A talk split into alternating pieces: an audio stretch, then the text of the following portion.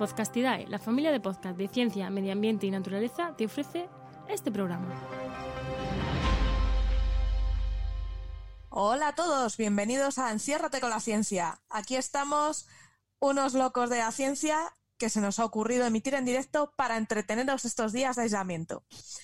Eh, ya sabéis, eh, podéis hacernos preguntas científicas o comentarios o lo que os apetezca a través de este chat que de la web de donde nos estáis escuchando o a través de Twitter con el hashtag enciérrate con la ciencia. ¿Vale? Aquí conmigo están. Tenemos a Clara García, eh, en Twitter conocida como Cerebrotes. Clara, cuéntanos. Hola, muy buenas. Pues sí, yo soy neurocientífica y divulgo sobre neurociencia y psicología. También tenemos a Mario, eh, también conocido como Elesar en Twitter. Mario, cuéntanos. Hola, buenas. Nada, aquí me han, me han liado para hablar un rato de, ciencia, aunque, como les digo, a esto no tengo estudios, pero soy, estoy intentando ser ambientólogo como no. Además, Mario eh, está en el podcast Geocastaway. Para su desgracia, sí. También tenemos con nosotros a Jara. Jara, háblanos de ti. Hola, pues eh, yo soy doctora en Ciencia y Tecnología de los Alimentos y trabajo en un centro de CSIC, en el Instituto de Ciencia y Tecnología de Alimentos y Nutrición, y trabajo sobre temas de nutrición y también hago bastante divulgación, aunque no estoy en Twitter, es una divulgación más analógica, pero hago bastante sobre temas de bulos en alimentación, mitos y cosas de este tipo. Wow, la verdad es que es interesantísimo. Bueno, Francis, eh, tenemos aquí a Francis en Mule News y Francis, háblanos de ti. Bueno, pues yo soy eh, varias cosas, pero bueno, básicamente estudié informática, estudié física, hice doctorado en matemática, le doy clase de bioinformática a bioquímicos y me dedico a divulgar un poquito en varios podcasts y por internet en mi blog La Ciencia de la Mujer Francis. Y aquí a los mandos tenemos a Juan María Arenas. Buenas. Juanma. Buenas, buenas. Yo repito, yo repito, aunque todos hemos cambiado, pero es lo que tiene estar aquí a los mandos. Y tengo, bueno, pues también divulgo cosas de ecología, soy doctor en ecología y divulgo cosas de ecología en varios podcasts también. Efectivamente, no, en varios no, tienes un porrón de podcasts. Bueno. Son un montón. Eh, actualidad ambiental, oicos y el diario de un ecólogo. Y bueno, y montando una red de podcast que ahí no, ahí no hablamos de ecología, ahí hablamos de, de podcasting. Y está muy bien, la verdad. También tenemos también a los mandos en la parte más técnica a Enoch Martínez, que no sé si nos podrá decir hola. Sí, digo hola solo rápidamente, pero yo estoy aquí solo mirando y solamente viendo que todo va perfecto. Eh, bueno, y vamos a empezar con las preguntas que nos han hecho los oyentes estos días, que han estado a tope, la verdad. Nos lanza eh, José García, eh, arroba Buchhorn en Twitter, Dos preguntas para Clara. La primera es muy complicada. Es, ¿hay alguna teoría que indique cómo y cuándo el ser humano desarrolló la conciencia? Bueno, empezamos conmigo entonces. Bueno, muchas gracias a José por la pregunta, que siempre está ahí atento a los vídeos, que no lo he dicho, pero tengo un canal de YouTube que se llama Cerebrotes y también estoy en un podcast con mi amigo Hugo Quintela en Mentes Covalentes y bueno, gracias a José. Y la verdad es que es una pregunta bastante complicada y me gustaría primero decir, sobre todo, que no hay un consenso en la comunidad científica de qué es la conciencia, porque hay muchas definiciones, hay también filósofos de la ciencia, filósofos de la mente hablando sobre esto y la verdad es que no se ponen muy de acuerdo. Eh, hay gente que define la conciencia como algo más primario, sensorial, y ahí también podríamos incluir a diferentes animales, incluso pues eh, vertebrados como eh, o incluso artrópodos y vertebrados simples. Entonces, eh, luego existe también otra concepción de la conciencia como más un ser consciente de que uno existe en vez de simplemente percibir el entorno. Entonces ahí ya eso es más complicado y podríamos pensar que es algo más exclusivo de, por lo menos primates y, bueno, y algunos, quizás algunos grandes mamíferos muy inteligentes, pero siempre es difícil definirlo. Entonces, ¿cuándo surgió la conciencia? Pues dependería de, qué definición ¿no? estuviéramos atendiendo. Así que es un poco difícil responder. Creo que, bueno, que es un debate abierto y, que se está, bueno, pues eso, eh, siempre debatiendo sobre este tema y no, no queda claro. Wow. Pues tenemos otra pregunta complicada de parte de José. José, tío, nos lo pones muy chungo. que se llama, que dice, ¿a, qué se debe que algunas personas, después de recibir un, impacto en la cabeza, desarrollen nuevas habilidades? ¿Esto tiene algo de verídico? O sea, pues creo que sí, o sea, no es algo muy frecuente porque normalmente lo que nos pasa, como ya sabréis la mayoría que nos estáis escuchando, si hay un, daño cerebral, eh, eso tiene síntomas negativos ¿no? para la persona, tanto si es un traumatismo como un problema cardiovascular que desemboca pues, eh, eso, en que el cerebro se dañe, etcétera, eh, eso tiene serios problemas. Pero hay un porcentaje muy pequeño de la población que le ha podido pasar que eso ha desembocado en que además de tener síntomas negativos hayan adquirido habilidades que no tenían previamente, como pues eso, capacidad de recordar eh, muchísimo eh, qué día de cada mes, qué tiempo hacía o habilidades eh, musicales, matemáticas. Entonces, eso no, no está claro, la comunidad científica tampoco tiene claro por qué sucede, pero podría deberse quizás a una cierta reorganización del tejido cerebral como compensación a ese daño. Cuando ocurre un daño, el tejido que queda sano se puede reorganizar para intentar compensar y, podría deberse a eso. Wow. Sí, en ese sentido eso se suele llamar el síndrome del savant adquirido, ¿no? exacto. Ah. Y muchas veces pues suele destacar el caso de que mejoras tus habilidades, yo que sé, matemáticas o cognitivas a nivel abstracto. Eh, pero bueno, la verdad es eso, lo que acabamos de comentar muy bien, Clara, es que no sabemos cuál es la causa, ¿no? Y, y lo importante que hay que recordar es eso, que eh, el cerebro es una máquina muy, muy, muy compleja y que con toda seguridad eh, un trauma pues puede afectar a eso, a que se dañen ciertas regiones y haya que la actividad cognitiva tenga que moverse, tenga que trasladarse a otras regiones. Eso se hace, por ejemplo, para operar a, ciertos enfermos a, cerebro abierto, eh, para que no pierdan ciertas habilidades. Cuando tienes, por ejemplo, un tumor que está cerca de la región, yo que sé, imagínate que eres saxofonista y tienes un tumor que toca la región en la que eh, está más o menos localizada el tocar el saxofón. Pues muchas veces te operan tocando saxofón. Pero hay una manera de, a veces cuando eso es complicado, eh, de, por, básicamente por campos magnéticos, de relocalizar esa habilidad y, por ejemplo, cambiarla de hemisferio. Yo provoco pequeños daños con campos magnéticos en esa región donde tú tienes eso y voy moviendo ese daño y entonces el cerebro va eh, como transfiriendo ese conocimiento, esa, esa eh, conectividad neuronal eh, que codifica esa parte, la voy transfiriendo al otro hemisferio. Y eso en dos o tres meses se logra y después ya opero yo tranquilamente tu tumor en el hemisferio que tienes afectado sin que tú pierdas, por ejemplo, tocar un instrumento musical o que no pierdas una lengua.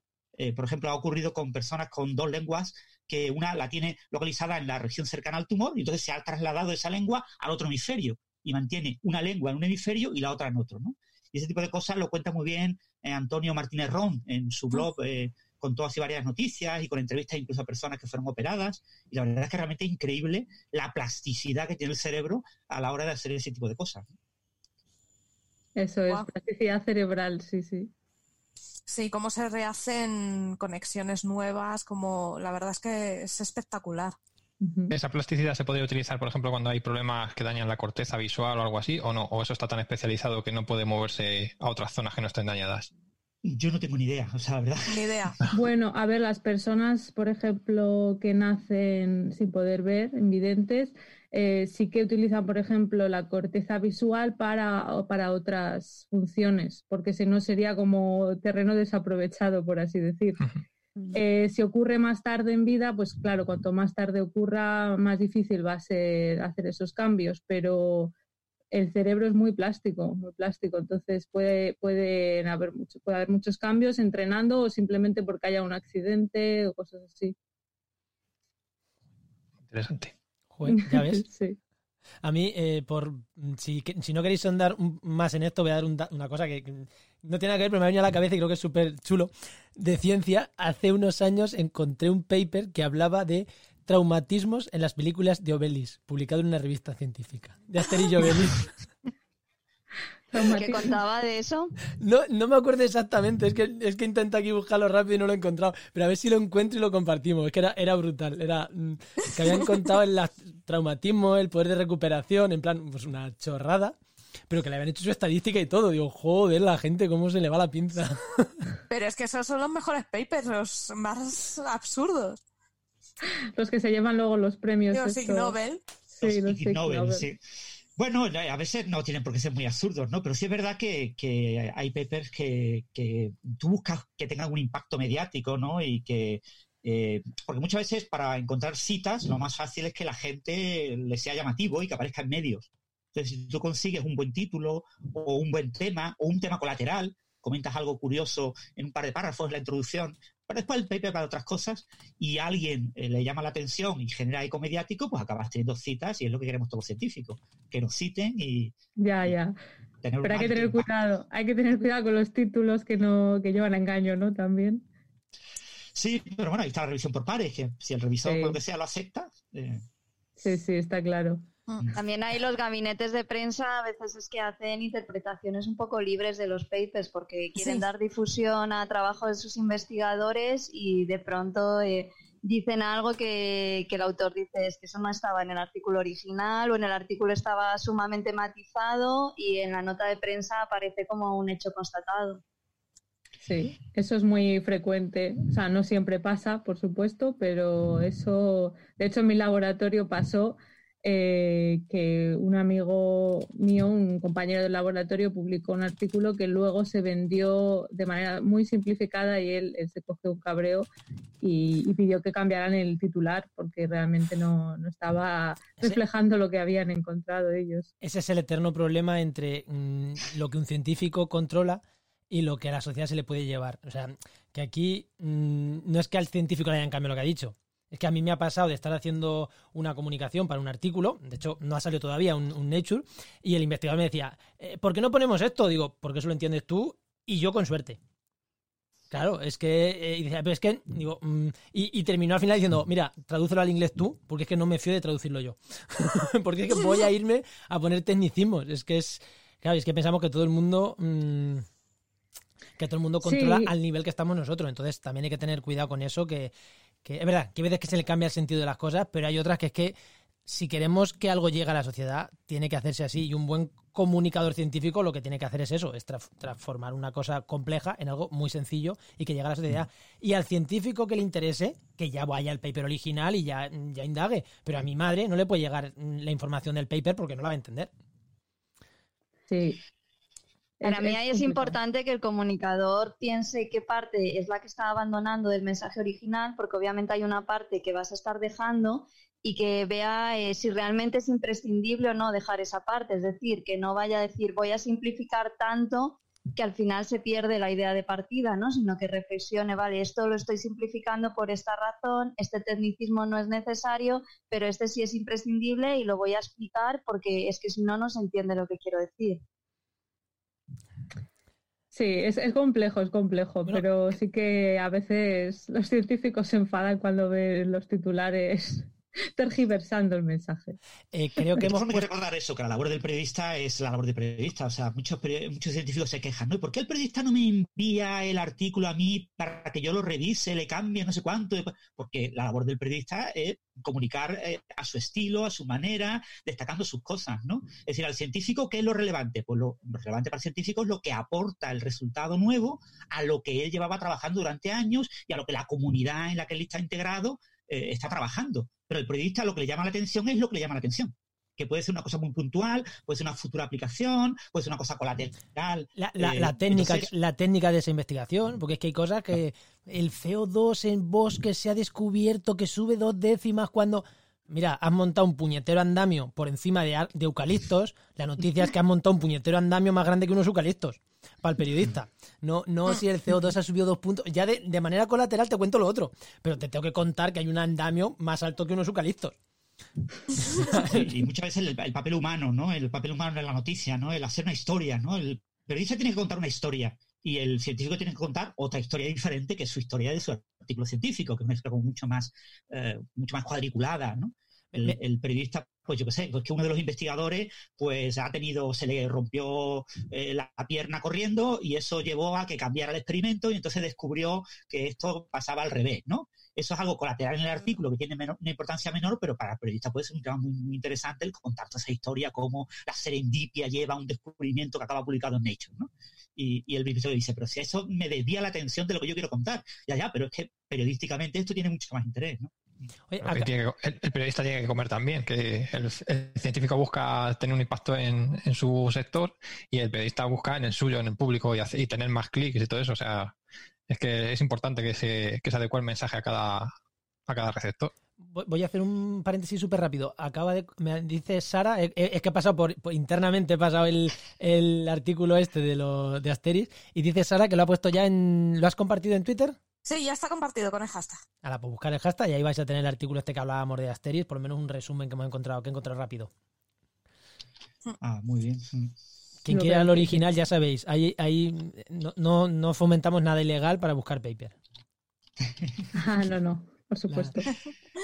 No, pero hoy en día es relativamente fácil conseguir copias de los papers, incluso en las páginas web de los propios investigadores, si el paper tiene unos pocos años. ¿no? Otra cosa es el, el, embargo que hay, ¿no? De que no puedes eh, eh, en tu propia página web poner una copia de tu artículo, pues eh, tras un año de publicación, seis meses, dos años, depende de la revista, ¿no? Mm. Pero si es un artículo como este, que es de 2011, con toda seguridad el investigador lo tiene en su página web. Sí, seguro. Y a tope. Bueno, y otra cosa que se puede hacer a veces es escribir directamente a los investigadores y normalmente la gente te lo manda encantados de que se lean, ¿no? Que me, están diciendo, me están diciendo, están diciendo aquí por el chat interno, ejemplo de titulares de Europa Press. Y, y después pone una pregunta. Eh, ¿Sabéis cuándo se estrena la nueva temporada de Cosmos? No sé si es uno de los titulares de Europa Press o está preguntando. Eh, creo que se ha estrenado ya. No sé, no me hagáis mucho caso, pero creo que eh, ¿quién fue? Dani, Dani Torregrosa dijo que lo había visto el primer episodio de, de la nueva temporada y que le había gustado mucho pero no sé dónde lo había visto ni, ni cómo había sido el asunto. Pero yo recuerdo el tweet. Espero que esté estrenado porque si no estás desvelando que lo ha pirateado. Va a ser terrible. Ay, madre, ¿la has pillado? ¿La has pillado? No, pero lo dijo él en Twitter, o sea, es público. O sea, ah, vale. yo me enteré por eso. Yo, la verdad, esperaré a, eh, un tiempo a que todo el mundo lo haya visto para verlo yo. Las preguntas las ha hecho, por cierto, GeoCharlie, que es mi jefe de, de podcast de, geología. perdón, perdón, perdón, GeoCharlie, perdona. Dice, que, te escuchamos. Vale, dicen que según se ataca el 9 de marzo se estrenó. Ah. Vale. O sea, Dani, fuiste legal, vale.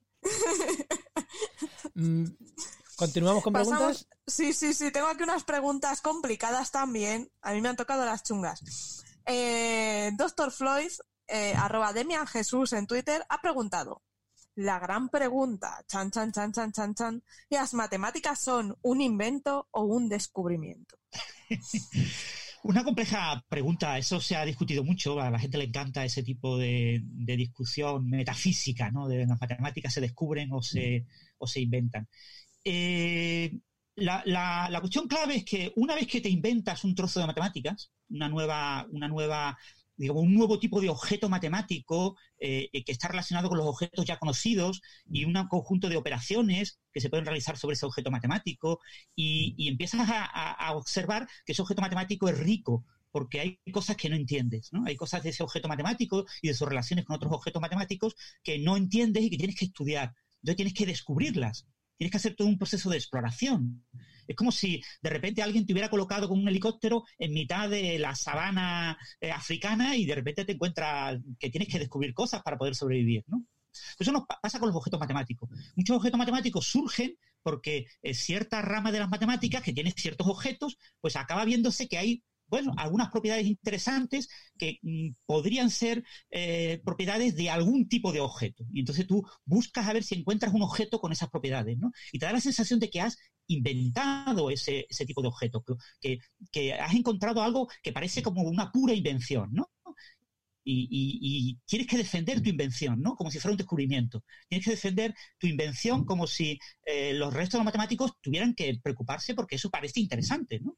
Hay muchos objetos matemáticos que se descubren y acaban completamente muertos, ¿no? Es una tesis doctoral, es un trabajo de un investigador colateral, y acaba ahí muerto y a veces se rescatan 50, 100 años más tarde. Pero eh, una vez que tú tienes un conjunto, un objeto nuevo que no está bien estudiado, el explorarlo, etcétera, es una aventura muy parecida a un descubrimiento.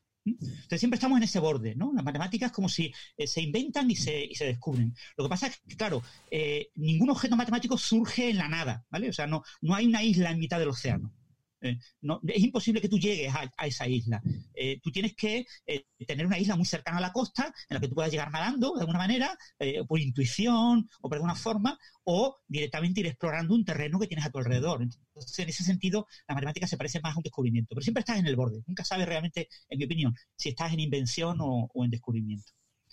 Las teorías matemáticas pasan por fases, ¿eh? o sea, la, oficialmente, ¿no? La estructura genérica de, un avance matemático empieza por una fase intuitiva, en la que tú intuyes que pueden existir una serie de objetos, que pueden tener propiedades interesantes, tú vas trabajando sin realmente tener un dominio de lo que estás trabajando, ¿no? Como si tuvieras eh, agua en las manos, ¿no? Y tú tratas de controlar ese agua y tratas de, solidificarla para convertirla en algo que tú puedas tocar y, y manejar, ¿no? Después hay una fase formal en la que tú aprendes eh, cómo describir esos objetos con una serie de reglas y vas empezando a descubrir eh, qué reglas son las que te permiten ese, ese, eso que parecía agua que se te iba de las manos, como es una cosa parecida a la plastilina, que puedes ir deformando y construyendo. Y después hay una fase de rigor, en la que tú ya construyes una cosa bien sólida, bien definida, un objeto que tú puedes enseñar claramente, que tiene todas sus facetas, en las que eh, todo está perfectamente mm, bien definido. Tú puedes hablar del clásico lenguaje matemático de definición, lema, teorema, corolario, todo queda perfectamente estructurado. Cuando lo ves en un libro de texto ya nadie se acuerda de lo que pasó con la fase intuitiva.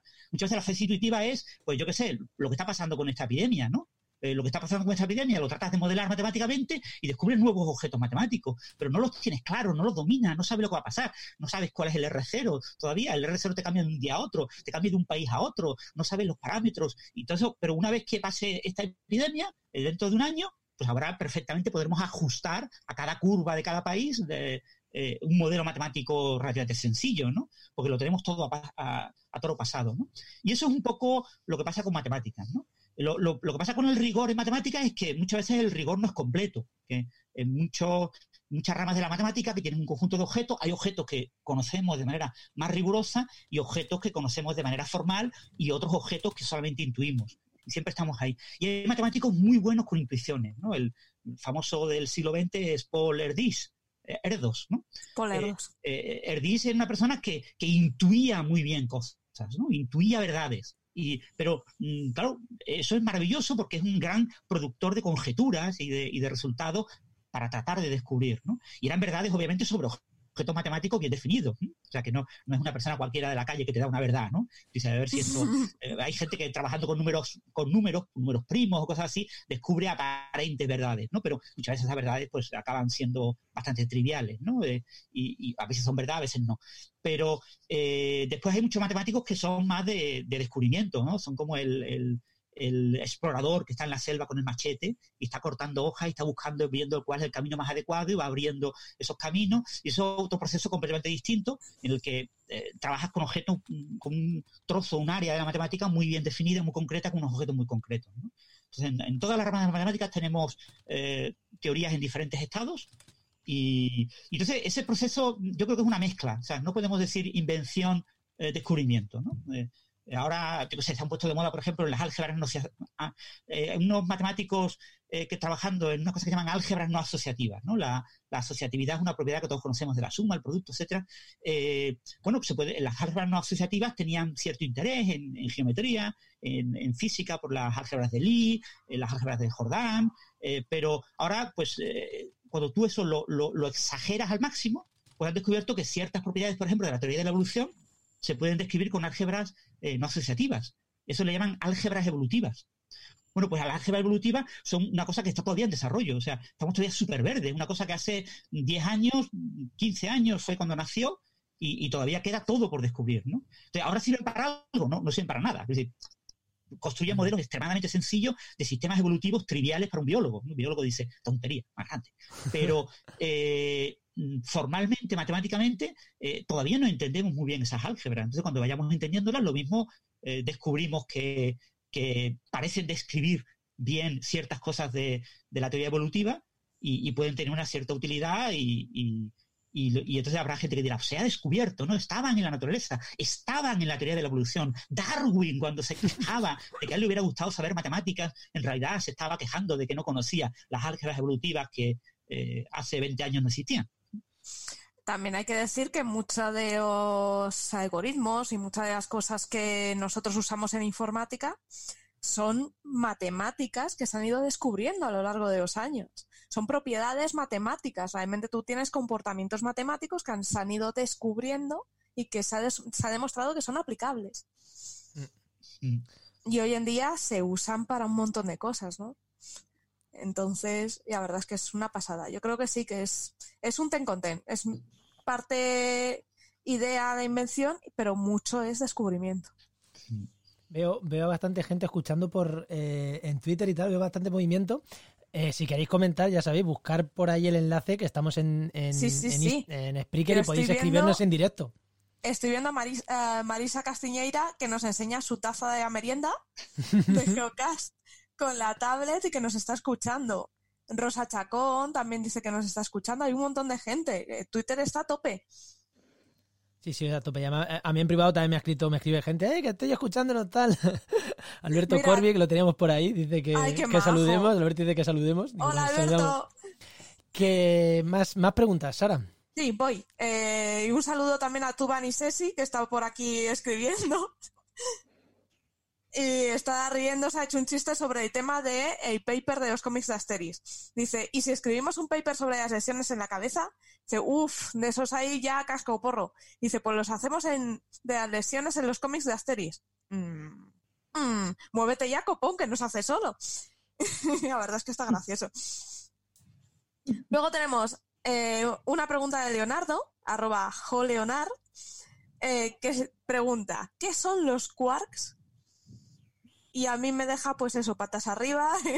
Vamos a intentar explicarlo de una manera, eh, bueno, intenta Francis, asumo que va a ser Francis, eh, de una manera que lo pueda entender mi madre. Lo explico yo brevemente. Eh, sí, sí, todo tuyo, Francis. Pero bueno, os lo explico.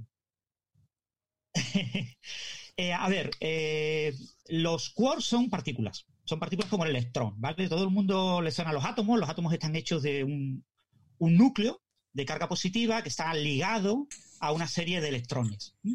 Eh, los quarks son como los electrones, son partículas eh, muy parecidas al electrón, lo que pasa es que eh, tienen, además de la carga eléctrica, tienen otras cargas, tienen una carga en concreto que es una carga fuerte, se llama. una carga, una cromocarga, una hipercarga de color, una carga que se llama color. la carga de color es una carga mucho más intensa que la carga eléctrica. La eléctrica que une el electrón al, núcleo es relativamente, eh, pues como 137 veces más eh, débil que la carga fuerte a baja energía. Y la carga fuerte es una carga que hace que los electrones, eh, perdón, los electrones no tienen carga fuerte, solo tienen carga eléctrica. Los quarks, los quarks tienen carga eléctrica, pero tienen carga eléctrica fraccionaria. Pero tienen además carga de color, la carga de color de los quarks tiene tres eh, colores distintos, que se suelen llamar eh, rojo, verde y azul, pero podría llamarse de otra manera. Y, lo que pasa con el campo fuerte, con la carga de color de los quarks, es que es una carga tan fuerte que altera el vacío que tiene a su alrededor. Con lo que los quarks eh, alteran el vacío y producen en el vacío fluctuaciones del vacío con energía suficiente como para generar un apantallamiento para generar una nube de eh, partículas a su alrededor, que se llaman gluones, que son partículas que unen a los quarks entre sí eh, y que son las partículas responsables de la carga que tiene el quark, que es la carga de color.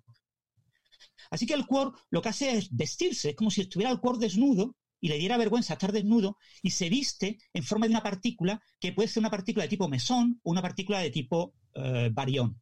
el núcleo de los átomos está formado por protones y neutrones los protones y neutrones son variones. Son partículas formadas, en principio, por algo parecido como tres quarks. En realidad es el asunto un poquito más complicado porque son tres quarks de valencia.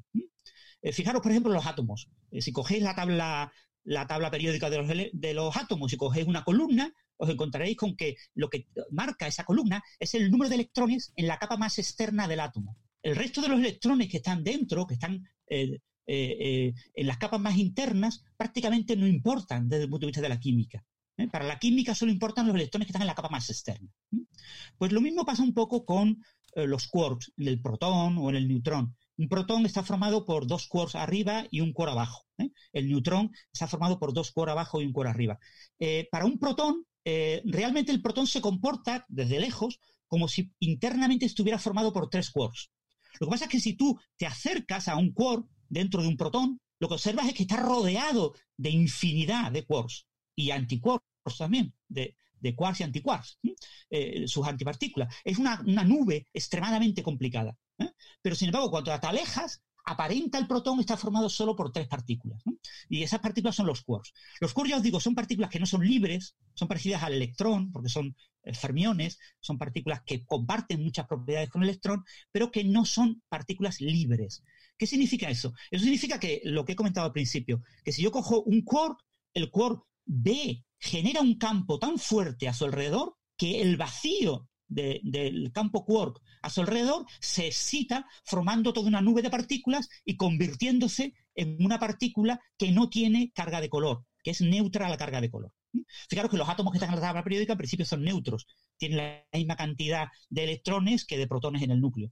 Eh, eh, la física, muchos sistemas tienden a un estado de equilibrio y en ese estado de equilibrio la neutralidad es lo más natural. Entonces, lo que pasa con el quark, el quark tiene una carga eléctrica fraccionaria, tiene una carga de color, se rodea de toda una nube de eh, campo de quark y, de gluones, una nube que lo convierte en una partícula de carga de color neutra. Puede ser tanto un mesón como un barión, ¿no? O sea, una, partícula tipo pión, tipo muón. En el, uno de los programas anteriores, creo que el del sábado pasado, hablasteis de ver pirámides utilizando rayos cósmicos, ¿no? Ver cavidades en las pirámides y mencionasteis el tema de los neutrinos. No son los neutrinos, no podemos detectar neutrinos. Uno de vosotros comentó, ¿no? ¿Cómo puedes un detector de neutrinos si los detectores de neutrinos son enormes? No, eran muones.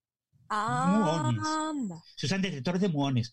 Un detector de muones se puede construir en casa fácilmente eh, y si buscáis en internet, en YouTube, con una pecera. O sea, eh, es relativamente fácil construir un detector de muones. Bueno, pues los yo, yo tengo uno en el salón. Mario, prepara el acuario.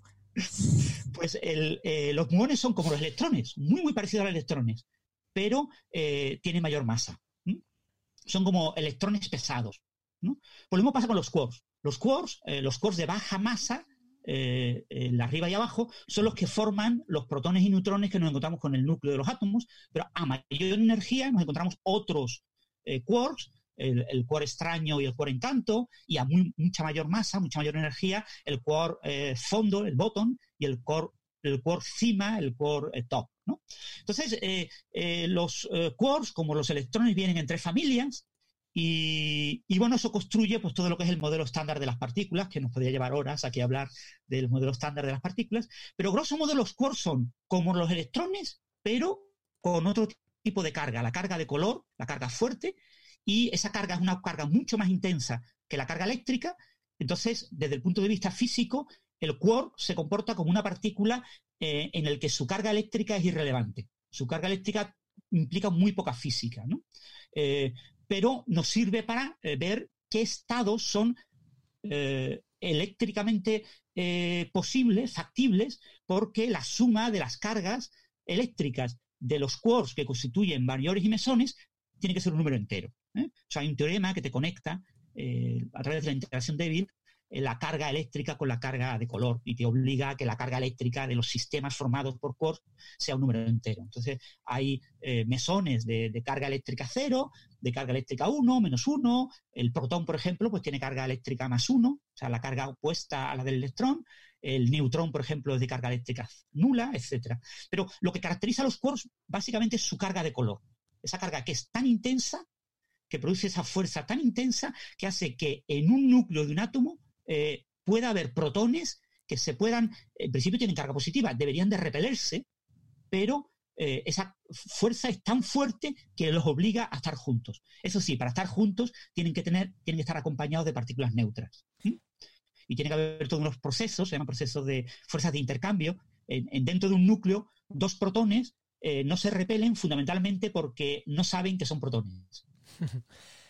Cada uno de los protones que están en el núcleo tiene una identidad esquizofrénica. En parte son neutrones y en parte son protones. Y van cambiando su identidad. Es un proceso cuántico en el que hay una superposición cuántica de los estados. Como el gato vivo y muerto, ese famoso de Redinger. aquí tenemos neutrones y protones en un estado. Eh, entonces, cuando están dos protones uno al lado del otro, uno le pregunta al otro: ¿Tú eres un protón?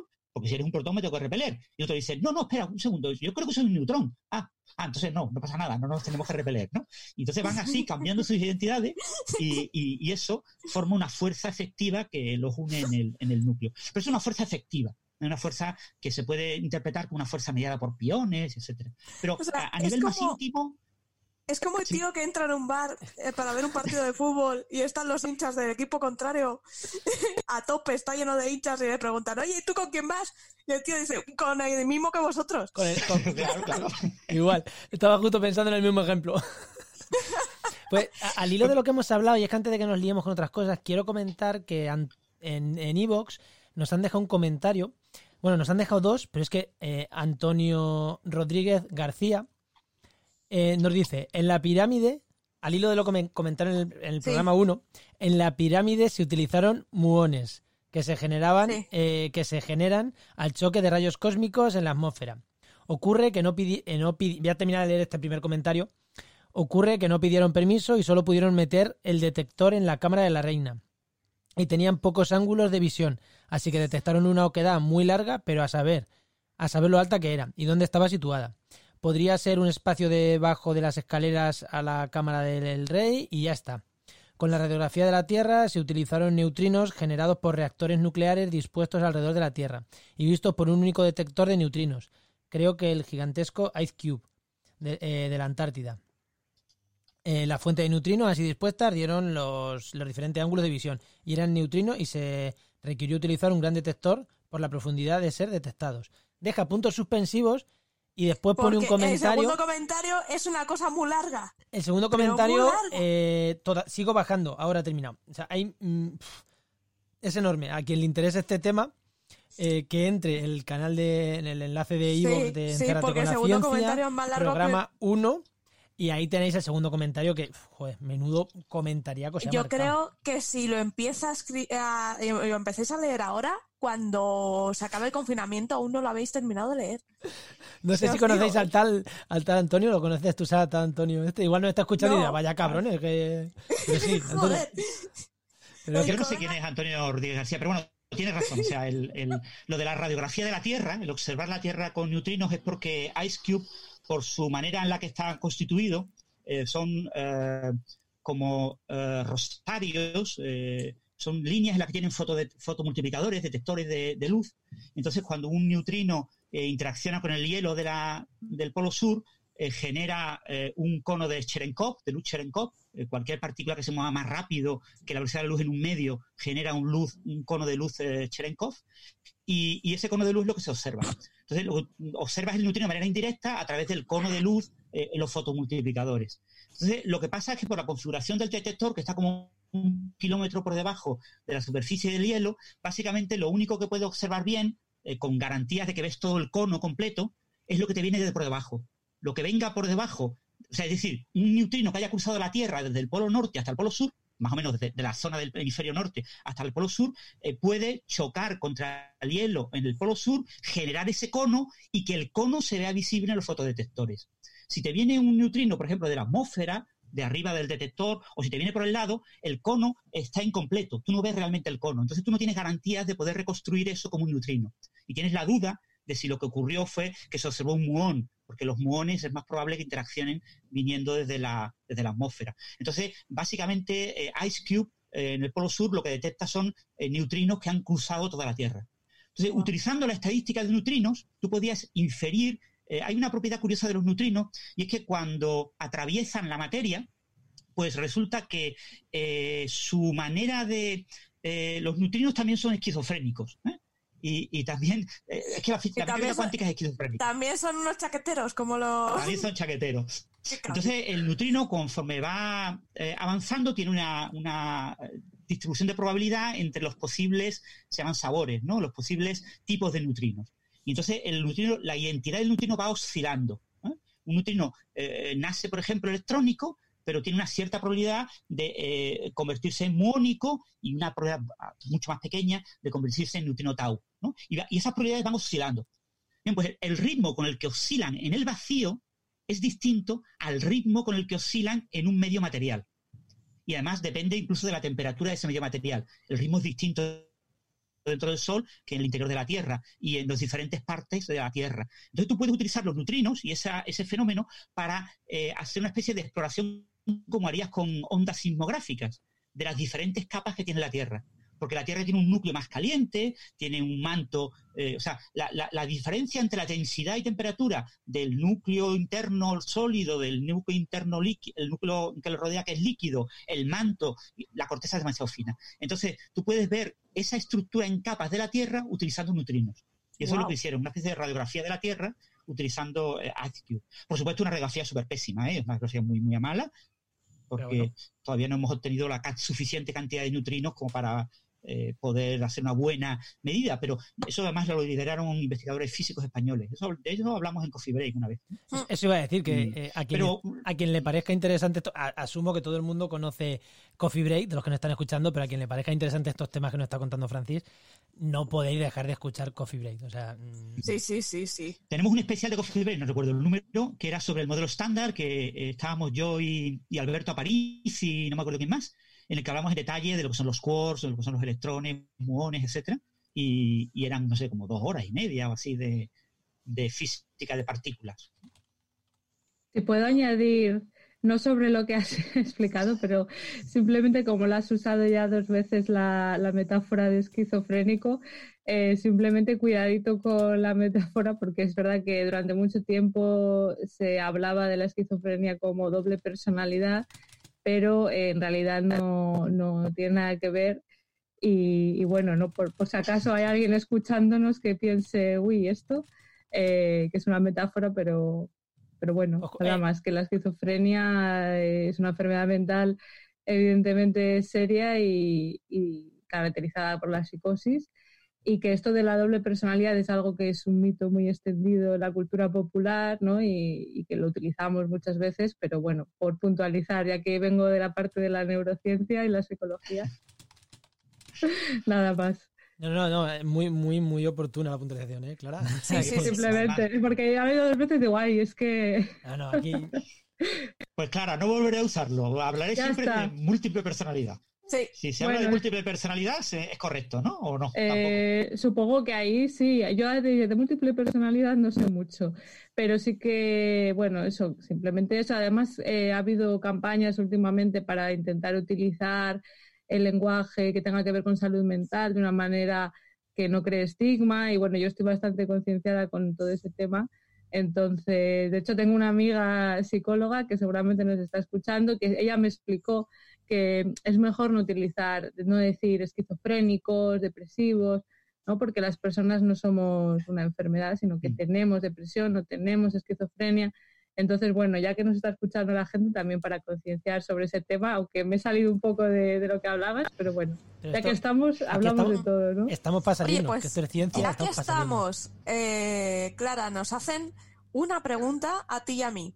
Ya la he visto, pero. Francisco, Francisco Guardiola, Guardiola Javi, Francisco Javier, supongo M. Guardiola, eh, nos pregunta cómo afectan los modelos de aprendizaje a los sesgos que desarrollan las inteligencias artificiales. ¿Se puede solucionar? Claro, es que no sé muy bien a qué se refiere con lo de los modelos de aprendizaje. Eh, sí, mira, eh, os lo cuento. Cuando tú tienes una... Hay tipos de inteligencias artificiales que aprenden, ¿vale? No todas. Entonces, eh, supongo que se refiere eh, a, aquellas formadas por redes neuronales, que son aquellas que tú puedes entrenar.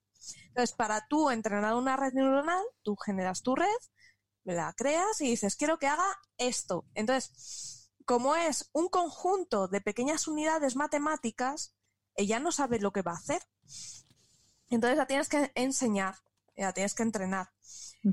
en ese entrenamiento, eh, lo que tienes que hacer, un segundito, Si tienes como que darle datos para que aprenda. Sí, le tienes que dar un conjunto de entrenamiento, la tienes que guiar. Tú la guías, imagínate que es una Sí. mano que coge un huevo, pues tú con ella la guías para que aprenda, ¿no?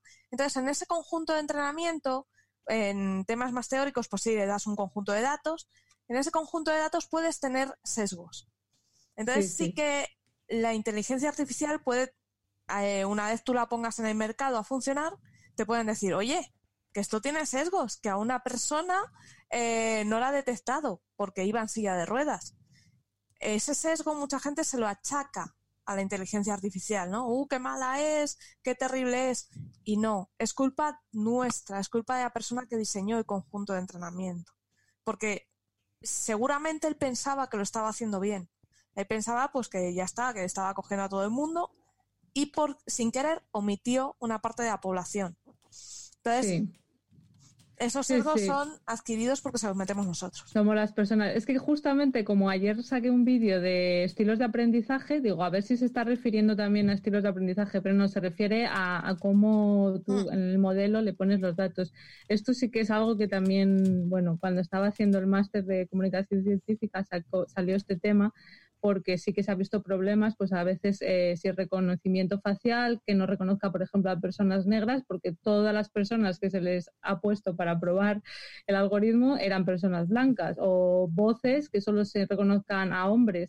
Entonces, de ahí también la importancia de contar con equipos diversos, eh, con gente de todo tipo, ¿no? Porque justamente a lo mejor tú no te das cuenta, porque claro, eh, estás acostumbrado a estar con gente como tú, a lo mejor si vives en España, pues estás con más gente. Imagínate que eres un hombre rodeado de hombres y blancos, pues no se te ocurre pensar de, ah, pues a lo mejor luego no va a reconocer la voz de una mujer o una persona negra. Entonces, eh, creo que cómo se puede solucionar siendo consciente de ello, ¿no? Y también teniendo equipos diversos. Yo creo Creo. que ahí gana la multidisciplinaridad. O sea, de tener en el mismo equipo, tienes a los ingenieros que te diseñan la red neuronal y todo el sistema, a equipos de psicólogos, equipos de eh, neurocientíficos que te van a hacer esos conjuntos de entrenamiento. Y con ese trabajo en equipo es cuando vas a acertar. Si tú no, no haces un conjunto multidisciplinar, te estás perdiendo mucho. Ujú. Sí, sí, eh, la multidisciplinaridad y, y eso, y equipos diversos y ser conscientes de nuestros propios sesgos, que a Mm. veces eh, no somos Eso es muy conscientes. difícil. Pero sí, pero cuanto más estemos concienciados que Mm. todos los tenemos eh, y más se intente, bueno, pues controlarlos, ¿no? Yo creo que Sí. es una labor que tenemos que hacer entre todos. Creo que se le piden a veces más cosas a, la- a las inteligencias artificiales que lo que nos pedimos a nosotros mismos. Que las acusamos de, de comportamientos. ¿Cómo se comporta así? Porque los humanos lo hacemos igual. Entonces, al final, estamos transmitiendo todos esos mismos problemas que tenemos nosotros a una máquina que lo hace mucho más rápido, en teoría mejor, y lo notamos antes, pero son los mismos egos que tenemos nosotros. Yo cada día observo a gente que está hablando de problemas de, que tiene y no o estilos de vida que tiene que no tiene el resto, a lo mejor dos tercios de la población mundial. Cuando dice la gente, no co- comer carne no, no, no afecta al medio ambiente, no sé qué, porque solo pensamos en un tercio de la población. Si todo el mundo quiere ese mismo nivel de vida, quiere su coche, quiere su carne, quiere todo eso, al final genera un problema, un problema mayúsculo. Pues con las inteligencias artificiales es lo mismo. Si solo piensas en un grupo pequeño, pues al final vas a notar que, que faltan datos mucho más rápido que, que si lo hiciera una persona normal. Nos dice, nos dice Francisco, ha seguido en el hilo de Twitter especificando que se refería más bien a los modelos de aprendizaje de cómo aprendemos nosotros. Yo eso, Sara, no sé si tú sabes No. o alguien de vosotros, porque claro, yo no sé si eh, se utiliza el conocimiento de cómo se cree que aprenden los humanos para intentar construir. No, no, no, no tiene nada que ver. Lo que se hace es que se le muestran ejemplos del trabajo que debe de qué trabajo que debe de realizar. O sea, se le muestra situaciones y dependiendo de cómo ella reaccione, le pegas una puntuación buena o la penalizas. Entonces, en el, si ella recibe una puntuación buena, dice, vale, me quedo tal cual. Si tú la penalizas, lo que hace es que cada una de esas unidades de cálculo tiene un peso. Ella lo que hace es que regula esos pesos para modificar sus conexiones y ser capaz de dar nuevas soluciones y llegar a una solución mejor. Entonces es muy, es muy distinto a cómo, a cómo enseñamos a un niño en ciertos aspectos. Se parece más a cómo se enseña a un pequeñajo en sus primeras fases de la vida. Tenemos que pensar que es como un niño muy, muy pequeño. Pero que aprende muy, muy rápido. Eh, sí. Es un tema complicado. Yo no sé mucho de pedagogía y de psicopedagogía y de cosas de estas, ¿no? Pero el, concepto de modelo de aprendizaje en el campo del aprendizaje humano es un concepto que ahora se está usando mucho de él, etcétera. mucha educación basada en la evidencia y, bueno, eh, se supone que hay ciertas características que, de los sistemas cognitivos humanos que nos permiten eh, seleccionar cuáles son las estrategias más adecuadas para eh, la enseñanza y el aprendizaje, ¿no? Y esa gente, pues, que habla, yo que sé, de inteligencias múltiples, que es una chorrada, o habla de, diferentes modos de, aprender. Ese tipo de cosas eh, son siempre complicadas. Eso ahora mismo no se está aplicando en, aprendizaje automático. Aprendizaje automático, básicamente, o trabajas con aprendizaje eh, supervisado, aprendizaje no supervisado y a veces aprendizaje con refuerzo. Eh, pero no, no hay más, no hay más. Eh, los modelos de aprendizaje que se están utilizando en psicopedagogía, etcétera, que yo sepa, no se están utilizando para el aprendizaje automático ahora mismo, ¿no? En, lo que está más de moda es el aprendizaje profundo, ¿no? El deep learning.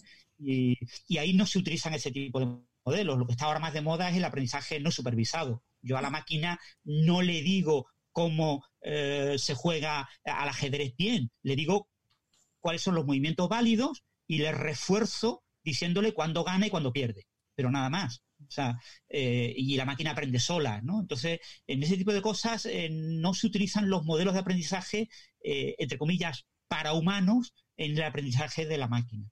E en, para humanos, en para humanos, aunque yo tampoco sea un experto con esto, también es muy bueno eh, que los niños, lo, que tiene tener peques en casa, muy peques, también es muy bueno que los niños experimenten, se equivoquen y al final tú les digas no, y, o sea, y al final ellos vean que el objetivo es bueno, o, o sea, que han conseguido lo que querían o no, igual que la máquina.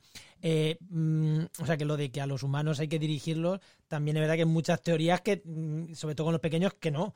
a ver, hay, hay, ciertas cosas que a lo mejor le tienes que mostrar un poquito cómo empieza algo, pero después dejarles libertad para que ellos lleguen a la solución o no. Y es verdad que el, el, que enseña, entre comillas, como el que, el que corrige a la máquina, por así decirlo, pues al final que premia, oye, si ha llegado al camino o no. Eso es, pues es muy similar a lo yo que creo hacemos Yo creo que es igual y los modelos en no supervisados en niños eh, solo, solo no supervisados también hay, ¿eh? pero bueno, igual es verdad que cuestan un poquito más, sobre todo porque estamos en unas sociedades que no, que no permiten todo. Eh, hay que también cumplir ciertas normas. Pero es verdad que también funcionan mucho e incluso yo, por lo que tengo entendido, las últimas teorías es que mejor que los... Eh, que se aprende más fácil aprender tú a sumar así a tu cuenta jugando y le dices bien o mal que enseñarles a sumar. Eh, o sea, que, y eso, y eso no, pero hay mucha crítica a ese tipo de cosas. Sobre todo el tema que está ahora muy de moda, yo que sé, de colaboración en grupo, de que unos estudiantes aprendan, enseñen a otros, que el ah. profesor sea una especie de vigilante y que no, el tema de, por ejemplo, aprender competencias y no aprender conocimientos, que los conocimientos son ridículamente poco interesantes porque están en Google y solo hay que buscarlo. El, niño tiene que aprender a, buscar y, no tiene que saber nada. Eh, cosas por el estilo que, bueno, se están proponiendo como diferentes modelos de aprendizaje y, hay muchas críticas a muchos de estos modelos porque, ahora está muy de moda la clase invertida, ¿no? Sabéis lo de flipped classroom, ¿no? Eh, yo al, al, estudiante lo que le digo es, este es lo que te tienes que estudiar. Estudiatelo y ahora los ejercicios los hacemos en clase como si fuera una tutoría pública. Entonces, las clases presenciales no es el profesor dictando una eh, clase magistral, sino resolviendo una clase de tutorías públicas. Bueno, pues la Flipped Classroom, pues prácticamente la mayor parte de los estudios indican que solamente sirve para estudiantes muy, muy especiales, muy particulares, a los que eso parece que les va bien eh, para aprender, pero que a la mayoría de los estudiantes les viene fatal. Tú tienes que tener una enorme capacidad de aprender tú solo, de, digerir los conocimientos sin ayuda, tienes una, enorme capacidad y, sentarte lo más difícil de tu conocimiento en ciertas pequeñas dificultades, en ciertos problemas, que es donde te ayuda el profesor. Pero tú aprendes solo. Claro, eso, eh, para la mayoría de los estudiantes no es... Eh, eh, Ahí creo que es importante una cosa que mencionaba antes Francis de la educación basada en la evidencia y que no empecemos a hacer ideas brillantes que se nos vengan a la cabeza y cosas que aparentemente suenen lógicas y si lo hacemos de esta manera la gente le irá mejor y empezará a tomar a los estudiantes como nuestros propios experimentos en masa, ¿no? Entonces, antes de llevar esas cosas a gran escala, eh, hacer estudios a pequeña escala y asegurarnos de si eso funciona o no funciona. Eso es, porque al final, si no, tendremos unas personas ignorantes. Habremos creado ignorantes en lugar de haber creado personas inteligentes. Bueno, yo quería comentar que... Pero se está investigando mucho, ¿eh? O sea... Sí. Se está investigando, lo que pasa es que ha habido también ¿no? corrientes que proponían cosas basándose, sí, a lo mejor en que sonaba muy bonito, pero por ejemplo eso de los estilos de aprendizaje, ¿no? De que si hay gente que aprende por lo visual, otro por lo auditivo, otros más moviéndose, eh, pues parece ser que no, que cuando se ha revisado qué prueba había de ello, casi todo era hipotético y los pocos experimentos que ha habido con ello eh, se veía que no había diferencias en qué tal aprendían. Entonces es importante lo que decís, lo de la evidencia, como todo, como en medicina, como en ciencia, como todo. No deja de ser una ciencia más, claro. Eso ha pasado incluso con los libros, que nos estaban intentando meter las tablets por los ojos y los ordenadores en clase, no sé qué, y todos los papers apuntan a que se aprende mucho más leyendo un libro en papel que, el mismo libro en, formato digital. Entonces, si no te basas en la evidencia, por mucho, muchas tablets que lleven los niños al colegio, van a aprender menos. Y luego está el, caso de la ratio, que si tienes 40 alumnos en clase, ya puedes intentar hacer maravillas con, lo que te han dado, que, que, es imposible controlar a, cuatro, a 40 niños. Sí, eh, por si aquí, si hemos llegado a un punto muerto, quiero comentar que en Spreaker tenemos un montón de comentarios que nos han ido comentando la gente y quiero sacar algunos porque algunas son preguntas interesantes y otros simplemente comentarlos. Voy, a, voy a ir para arriba porque es que nos han dejado aquí desde... Eh, bueno, mientras las encuentras, aquí dice eh, Corbez, Friki Corbez en Twitter, que no quiere nada, pero como lleva aquí desde el principio, que le digamos hola. Pues hola. Hola. voy, a ir, voy, a ir, de abajo para arriba. Hola. Ah, hay, mucho que comentar, ¿eh? Voy a Cortubés, cordobés. Era cordobés, ¿no? No, corbés, no sé. Eh... Cordobés. Pone cor claro, cordobés. Ah, cordobés. Ah, joder. Le ha costado, le ha costado. Es que me ha costado. Perdona, soy rubia. a ver qué nos dice Juan con el Sí, aquí Iván pregunta. Voy de abajo para arriba, ¿eh? O sea que vamos a ir para atrás. Eh, ¿Una inteligencia artificial puede ser feminista? Y aquí le contesta, eh, eso lo pregunta Iván, y alto contraste le, le, contesta. Creo que la pregunta debería ser si la inteligencia artificial puede ser machista, porque feminista lo sería por defecto. Depende de quién la ha entrenado. Claro. Eso depende de la persona que la ha entrenado. Lo que decía antes Mario, ¿no? Lo que decíamos, sí. El conjunto de entrenamiento. Imagínate que eso, que solo en tu equipo solo tienes hombres y has entrenado solo con hombres porque no tenías mujeres, pues te vas a ir machista pero realmente tu intención no era esa. Es lo que te ha pasado. Yo creo que por eso lo decía, por eso lo decía, yo creo que alto contraste decía eso de que mm, eh, machista es por definición, porque si machista es, es igualdad, si tú lo haces bien, pues te va a salir, te va a salir bien. El problema está que lo hagas mal y te salga algo machista. Debemos pensar en aquella inteligencia artificial que se la puso a tuitear, se la puso además en modo aprendizaje eh, con el feedback abierto, o sea, estaba aprendiendo mientras tuiteaba y con todas las respuestas que recibía, todo lo que chateaba, se volvió de todo. de todo. O sea, era eh, racista, fascista, del atleti, de todo. Como torrente. sí, sí, y sobre todo eso, que cuando cuando pensamos en, una inteligencia artificial como feminista, estamos pensando en una inteligencia artificial que interactúe en un entorno social, una red social, por ejemplo. Y claro, en una red social, cuando tú metes una inteligencia artificial, no metes una persona formada, eh, o sea, no metes una inteligencia eh, artificial completamente rígida que no sale del patrón que tiene, sino que ese tipo de inteligencia artificiales van moldeando su conocimiento sobre la red social porque tratan de incentivar pues el engagement, ¿no? El, el que mucha gente interactúe con ellas, ¿no? Porque eso es lo que realmente quiere la empresa que ha puesto esa inteligencia artificial ahí. Entonces, depende muchísimo del entorno social en el que metas esa inteligencia artificial, los sesgos que acabarán apareciendo en esa inteligencia artificial. Si tú metes a inteligencia artificial en Twitter y eh, interacciona por lo que sea, por casualidad o porque Twitter en general es machista, en un entorno machista, pues la inteligencia artificial verá que los comentarios machistas tienen más eco tienen más impacto, tienen más eh, eh, impresiones en Twitter y acabará siendo especialmente machista. Entonces, ese tipo de cosas son difíciles de corregir cuando tú pones una inteligencia artificial que tiene esa volubilidad, esa adaptabilidad. Pero si tú realmente quieres que la inteligencia artificial eh, interaccione de manera cómoda y que la gente se sienta cómoda con ella, tiene que interactuar, o sea, tiene que aprender. Entonces, eh, ahí te encuentras un enorme conflicto, ¿no? ¿Cómo metes reglas éticas? ¿Cómo metes limitaciones eh, éticas, morales a la inteligencia artificial para que ciertas cosas sí las aprenda y otras ciertas cosas no las aprenda? Eso todavía no está resuelto, se está trabajando mucho en ello. Y las reglas éticas y hay cosas que son muy claras, pero hay otras que dependen mucho de la sociedad en la que estemos, de la época en la que estemos, porque eh, si hace a lo mejor unos meses nos obligan a estar en nuestras casas, a lo mejor le pegamos un tiro al primer policía que nos dice que estemos en nuestras casas. O sea, nosotros, claro, o sea que ahí también las reglas éticas cambian mucho. Mm. Eh, si no queréis puntualizar nada más, sigo leyendo para arriba. Em, nos dice Marisa Castiñeira, que también lo, también lo comentaba y Enoch por el chat privado que lo tenemos aquí, que el coffee break del que estabais hablando es el 120. Sí, lo he puesto en Twitter. Ah, vale, lo he puesto en Twitter. Luego, eh, Gaussian, R. Gaussian y alguien más estaban hablando del... Yo creo que esto hemos entrado bastante en profundidad y no, intentaría indagar mucho aquí, pero bueno, que hablaban de, estaban hablando del isospin, de hipercarga débil, de hipercarga fuerte. Bueno, quien quiera que entre ahí, que hay un poquito de debate y podéis verlo. Aunque si queréis, se ha montado una fiesta. Aunque si queréis aclarar algo. Ah, también, se me olvidaba.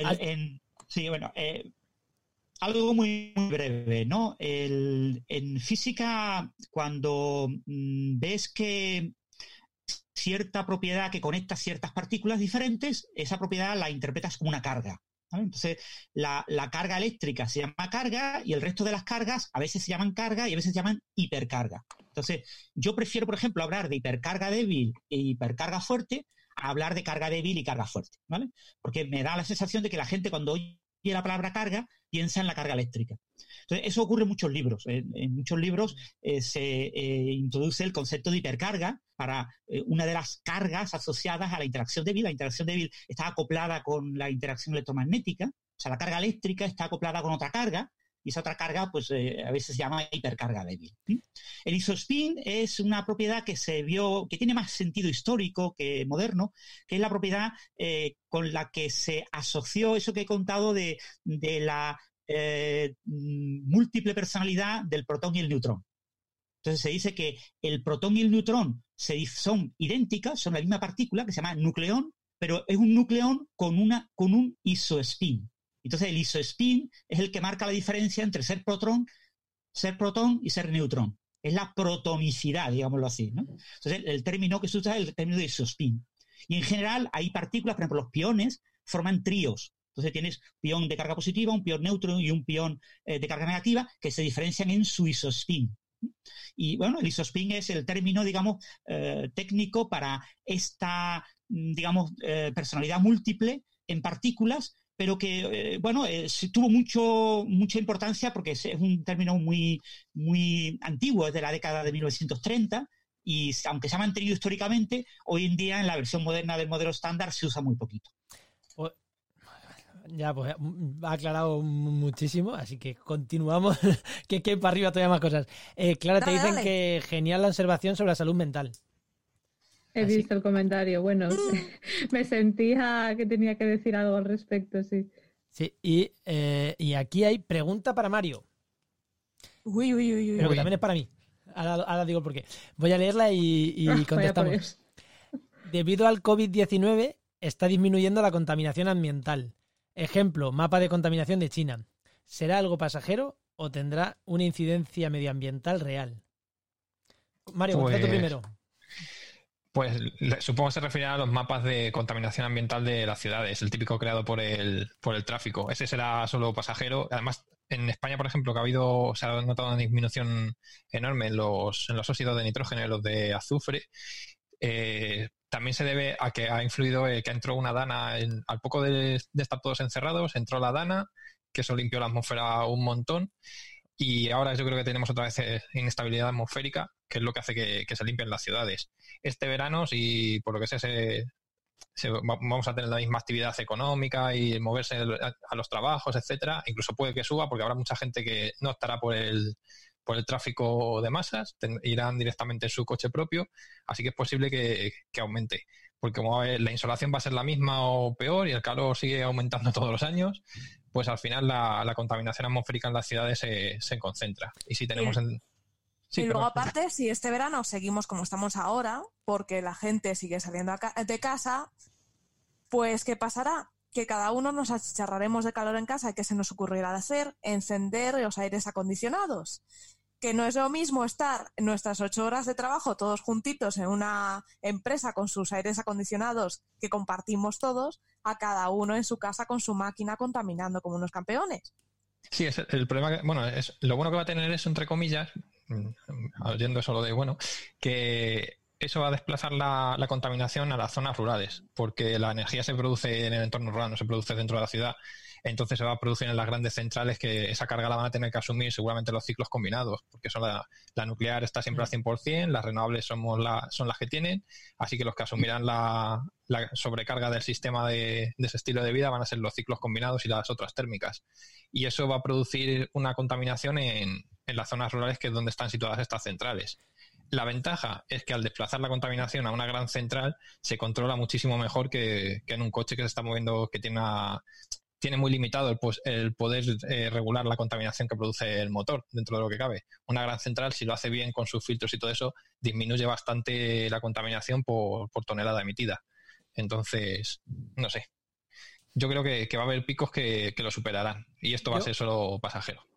Yo creo que exactamente lo mismo que tú, eh, solo pasajero. Y aquí dar un, apunte, porque justo en, uno de mis podcasts esta semana hablaba de este tema, hablaba de, de cómo la contaminación y sobre todo también la fauna que entra en las ciudades, pero bueno, eh, hablando del tema de la contaminación, y me dejaban un comentario y me decían, ojo, ojo, por dos cosas. La primera, se está reduciendo la contaminación en las ciudades, pero ya hay bastantes casos que se han detectado empresas virtiendo y contaminando más, salvando el que ya no hay vigilancia, tanto de policía, guardia civil, agentes forestales, que ya no están tanto en el campo por razones obvias, como de gente paseando por el campo, de gente vigilando la, la, la vigilancia ciudadana que hacemos todos cuando vamos con nuestro dando un paseo por el monte, tal. Entonces, eso ya no hay esa gente y está viendo ya episodios, se están describiendo episodios de empresas que están aprovechando esta falta de vigilancia para limpiar el trastero. Voy a limpiar aquí esto que tengo yo de mierda, voy a limpiarlo ahora que no me ve nadie. O sea que por un lado, a ver, cuidado con, los vertidos descontrolados que se puedan estar produciendo ahora, que están siendo mm. grandes. Y claro, y si se han detectado con la poquita gente que hay en el campo, tela. Y luego, segundo, también hablaba este comentario, me lo dejaba, me Stefan Nolte, que controla un montón de estos temas, y me decía que ojo con las medidas económicas que va a haber al acabar esto, que va a haber medidas de hiperestimulación económica, y ya sabemos en qué, en qué repercute eso. Mm, en más contaminación, en más actividad, o sea que igual eh, a ver a qué sectores se llevan las medidas de, de, de choque para reactivar la economía, que posiblemente eh, sean, pues eso, a ver si las medidas de choque van a ser más construcción, más construcción y más construcción, que ya sabéis que en España cuando hay que hacer algo se, invierte en construcción, y, hablando de España, tengamos un repunte de contaminación que vamos, que lo que hemos quitado ahora sea una risa para lo que vamos a contaminar después. O sea que creo que eran dos comentarios súper interesantes eh, y creo que venían al cuento a decirlo ahora. Mm. O sea que, que no que vayan, no, no va a ser una incidencia real o sea, no va a ser una reducción real, sino todo lo contrario. Para mí va a ser un aumento en el futuro. Y estoy de acuerdo con, con, hmm. este. No, luego aparte debemos tener en cuenta que en España, aparte de la construcción, la industria que tenemos, eh, mucha es de automóvil. Entonces, ¿qué pasará? Que para incentivar que produzcamos más, habrá mejores, seguramente se hagan planes para que cambies de coche, para que cambies de flotas, para que tal. Y habrá más producción. Si lo hemos hecho bien, y las fábricas no emiten tanto o tienen una emisión controlada, eh, vamos bien. Pero claro, mm, pasar de producir a lo mejor X productos eh, al día a el doble, también vas a contaminar. Va, a ser complejo porque la recesión económica va a haber, va a haber y eso va a afectar también. Va a haber empresas que van a decir, pues este año voy a capearlo con la furgoneta que ya tenía. Que eso también va a pasar. Sí, que- que y yo- lo que metemos es que también algunas relajarán las, las medidas ambientales, porque ya sabes que donde se recorta rápido, porque eso no- en teoría o ellos creen que no les produce ningún beneficio económico, entonces lo que van a reducir van a ser las medidas ambientales de, pues si puedo tirar el disolvente este y no reciclar lo que me sale carato, pues lo, lo tiro al río y cosas así. Entonces, y la propia administración va a estar más relajada, seguro. Seguro, O sea, claro. no, no- no va a haber tanta especie. Vamos, no es que hubiera mucho antes, pero es que ahora va a haber menos todavía. Yo lo creo también. Pues vaya, yo que estaba con un poco de optimismo de pensar, bueno, a lo mejor esto nos hace reflexionar y en el futuro, no sé, también pensando en el cambio climático, si se ve que, aunque sea momentáneamente, la contaminación baja, a lo mejor se podrían implantar medidas en el futuro del teletrabajo en ciertos casos de las personas que puedan trabajar desde casa, pues que sea obligatorio que las empresas que puedan que trabajen, yo qué sé, dos días a la semana desde casa para reducir emisiones. No lo sé. Yo tenía esa esperanza. Me, me sirve un montón lo que acaba de decir eh, Clara. No sé si qué opináis vosotros, pero las, ya hablamos de esto la semana pasada. Volvemos a hablar. Contaminación y cambio climático, no. Es lo mismo. No. No, ya, pero afecta, ¿no? No. Afecta a las no, emisiones. mm, sí, no, no tiene por qué, porque tú puedes estar emitiendo un gas hipercontaminante como los óxidos de nitrógeno y que no le afecten a la- al, al efecto invernadero, o puedes estar invir- eh, contaminando o emitiendo toneladas de CO2 que en- a nivel de contaminación no, no es que por emitir un poquito más de CO2 vayamos a morir todos, pero afecta muchísimo al cambio climático o el metano. O sea, que las emisiones de CO2 y las, o sea, las emisiones que sirven para aumentar el cambio climático y las emisiones que, que hacen que haya más contaminación no tienen por qué ser las mismas. Para De nada. este Vale. tema, todo es cuestión de química. Totalmente. Sí, aquí- aquí Pero hay los gases, coches, gases ¿los coches emiten CO2 o no emiten CO2? Depende del vehículo. Todos emiten CO2. eh, ma- eh, a ver, los gasolina emiten más CO2 y los diésel emiten menos CO2, pero a cambio emiten otro tipo de gases eh, que generan unas partículas que para nosotros son perjudiciales. Claro, y ahí hablamos de contaminación. O sea, en las ciudades el problema son la contaminación de óxidos de nitrógeno que producen los, principalmente los vehículos.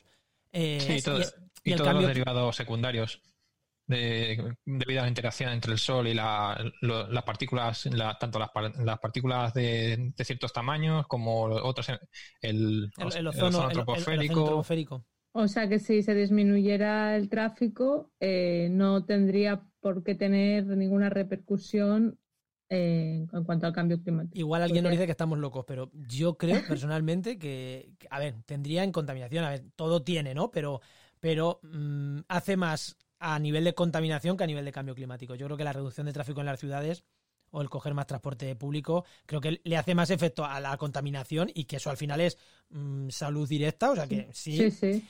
que al, que al propio cambio climático. Hay actividades que contaminan mucho más que, que, que- que son la movilidad en coche, aunque también influye, evidentemente, también influye. No vayamos a pensar que, no estamos influyendo al cambio climático, pero mm, no mezclemos No cambio climático con contaminación. Con, el- con la tercera pata, pérdida de biodiversidad. Son tres cosas interrelacionadas, pero no son las mismas, Ujú. no son lo mismo. Y pueden ser independientes sí. una de otras.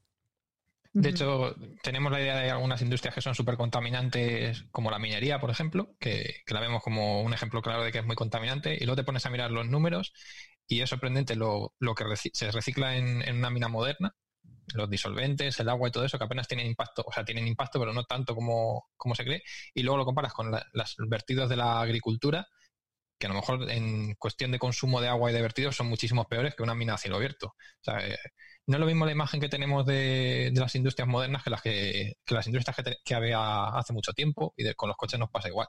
Que es, lo que vemos a diario, es lo que nos molesta. Si vives en Madrid es lo que te está matando, básicamente, los coches, pero el nivel, el impacto global no, no, es, no es el mismo. El- yo que sé, el tráfico marino, por ejemplo, es mucho peor que, que el tráfico de coches y está mucho más repartido. Mm. Pues el, el de los coches por lo menos lo, no lo comemos en las ciudades, pero el otro ya vete a- al estrecho de Gibraltar, que pasa por ahí todo el tráfico del, del canal de, de Suez y, y grandes transportes, y eso es un Sí. hervidero de... El estrecho de Gibraltar, ya que sacáis el tema, se consideran aguas abiertas. O sea, pueden ir contaminando por el estrecho exactamente igual que si fueran por el medio del Atlántico.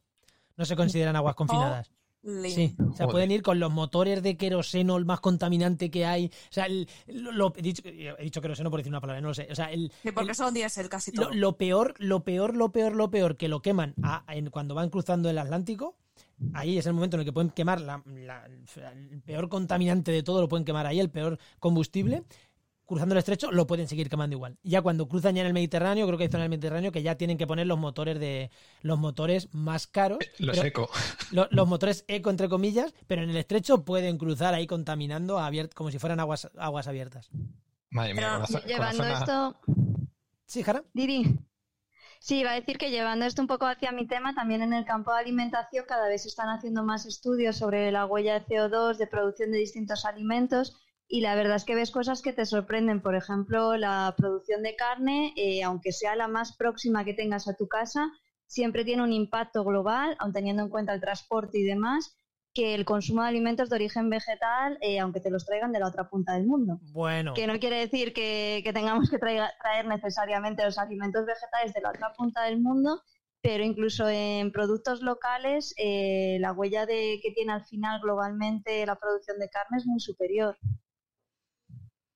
Sí, la única que estaba un poco más bajo era la de la de pollo, por ejemplo, de cercanía. Un pollo de cercanía supongo será mucho mejor que un aguacate de. Sí, Sí, sí, claro, Costa Rica. sí, sí, es una buena corrección, sí. Claro, porque- carne de ternera estaba ahora hablando y, por ejemplo, pues eh, en el trabajo en que, en que estaba pensando estaban hablando aquí que en Madrid que tenemos denominación de origen de carne de Guadarrama y entonces pues hay eh, pues mucho fomento de esa producción local y bueno, pues cada vez se está hablando más de, ojo, que local por sí mismo tampoco implica necesariamente, cuando tienes en cuenta el coste global, un menor impacto ecológico. Hombre, a ver si esas vacas alimentas aquí, las estás alimentando con comida que te viene de no sé dónde. pues, Claro. claro, ese que es el Claro. problema. Eh, es el- Sí, pero en cualquier caso siempre vas a tener una producción eh, previa de alimentos de origen vegetal con los que vas a estar alimentando a esos, alime- a esos animales para que después tú te comas el animal. Por lo Sí. cual, incluso aunque la producción vegetal sea local, pero estás haciendo el ciclo dos veces. Sí, Sí, sí. Aunque hubo un, un veterinario que me corrigió a mí en, en Twitter hablando de, de la producción de alimentos para, para ganadería, que también había estudios que decían que, que vale, que sí, se nos están recalcando mucho que, que comer carne es peligrosísimo y tal y cual, pero que también hay mucha parte de esa biomasa que producimos no se aprovecha y que sí que se aprovecha en forma de pienso, que si no se, se tendría que, que hacer un compost con esos, con esos productos de origen vegetal que al final emitirían CO2 en el proceso y tal, y que aprovechándolo para que se fije en forma de carbono de, en la vaca, que sería es, es interesante. Así que hay que Bueno, ahí también- lo que, lo que se está investigando cada vez más es el uso de subproductos de la industria agroalimentaria, pero para eh, consumo humano, porque realmente en la industria agroalimentaria se generan muchísimos subproductos, o sea, cuando estás produciendo vino, el 20% se te está quedando en forma de lo que se llama orujo, eh, en fin, en la mayoría del procesado de verduras se genera muchísimo subproducto y son además subproductos que nutricionalmente son muy interesantes, eh, son muy ricos en fibra, en compuestos antioxidantes, entonces, cada vez más lo que se está intentando es eh, hacer procesos tecnológicos para que aquello se pueda usar como ingrediente, porque bueno, pues muchas veces son materiales que tú ahora mismo tampoco te los puedes comer por sí eh, como tal, porque sensorialmente eh, no son aceptados. Entonces, se está trabajando para ver qué hacer con esos subproductos y poder destinarlos a consumo humano. Sí, por ejemplo, un, un ejemplo de aprovechamiento de, de desechos de otras industrias para alimentar a la ganadería es de la industria cervecera. Todo cuando tú ese, esa malta la has terminado de hacer el mosto y tal y la quitas, ese pozo gordo que te queda, eso es muy rico para y se usa como alimento para animales. Y tan contentos los animales. Y tan felices. Tan felices. No, porque no Sí, van tan felices porque no, a ver, no, Sí, no eh, los retiras antes de que fermente.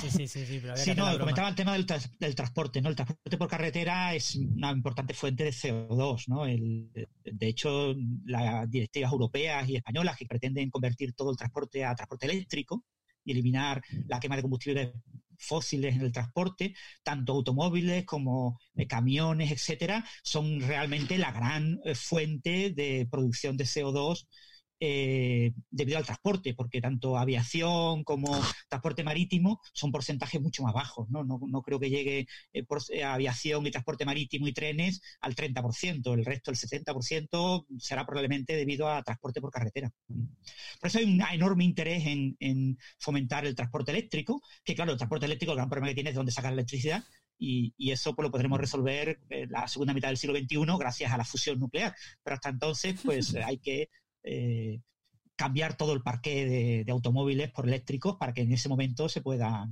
eh, producir electricidad de esa manera. en transporte en carretera tenemos el problema de las, largas, y las grandes distancias. El transporte de grandes distancias, un motor diésel, pues quieras que no es óptimo porque te lo cubre, ¿no? Ahora se lleva muchos años, se llevan varias décadas investigando cómo mejorar esto y hacer motores más eficientes y menos contaminantes. Y ahora ya se pueden, eh, se están usando en largas distancias motores de gas natural.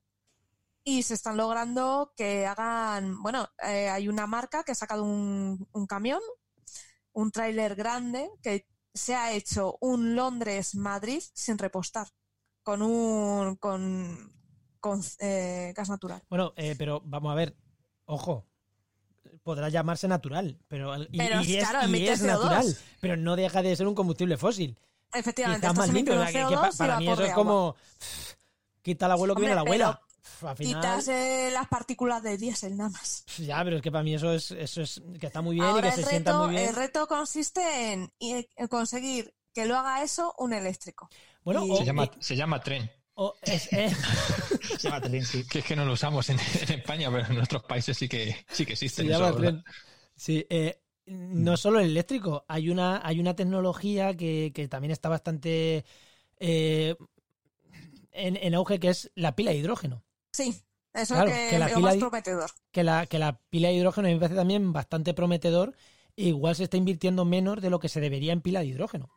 No te creas, eh, te sorprendería. Hay muchos fabricantes que están investigando y se están dejando los cuernos con sí, la sí, no, no, sí, sí, sí, me, me, consta, pero que también hay mucha gente que le... A ver, esto es como siempre, a Endesa, a, a, todas estas grandes eléctricas, les costó adaptarse a las renovables. ¿Por qué? Porque, a ver, ellos van con planes a medio largo plazo, los fósiles, los fósiles, porque es su, su, lo que ellos saben hacer.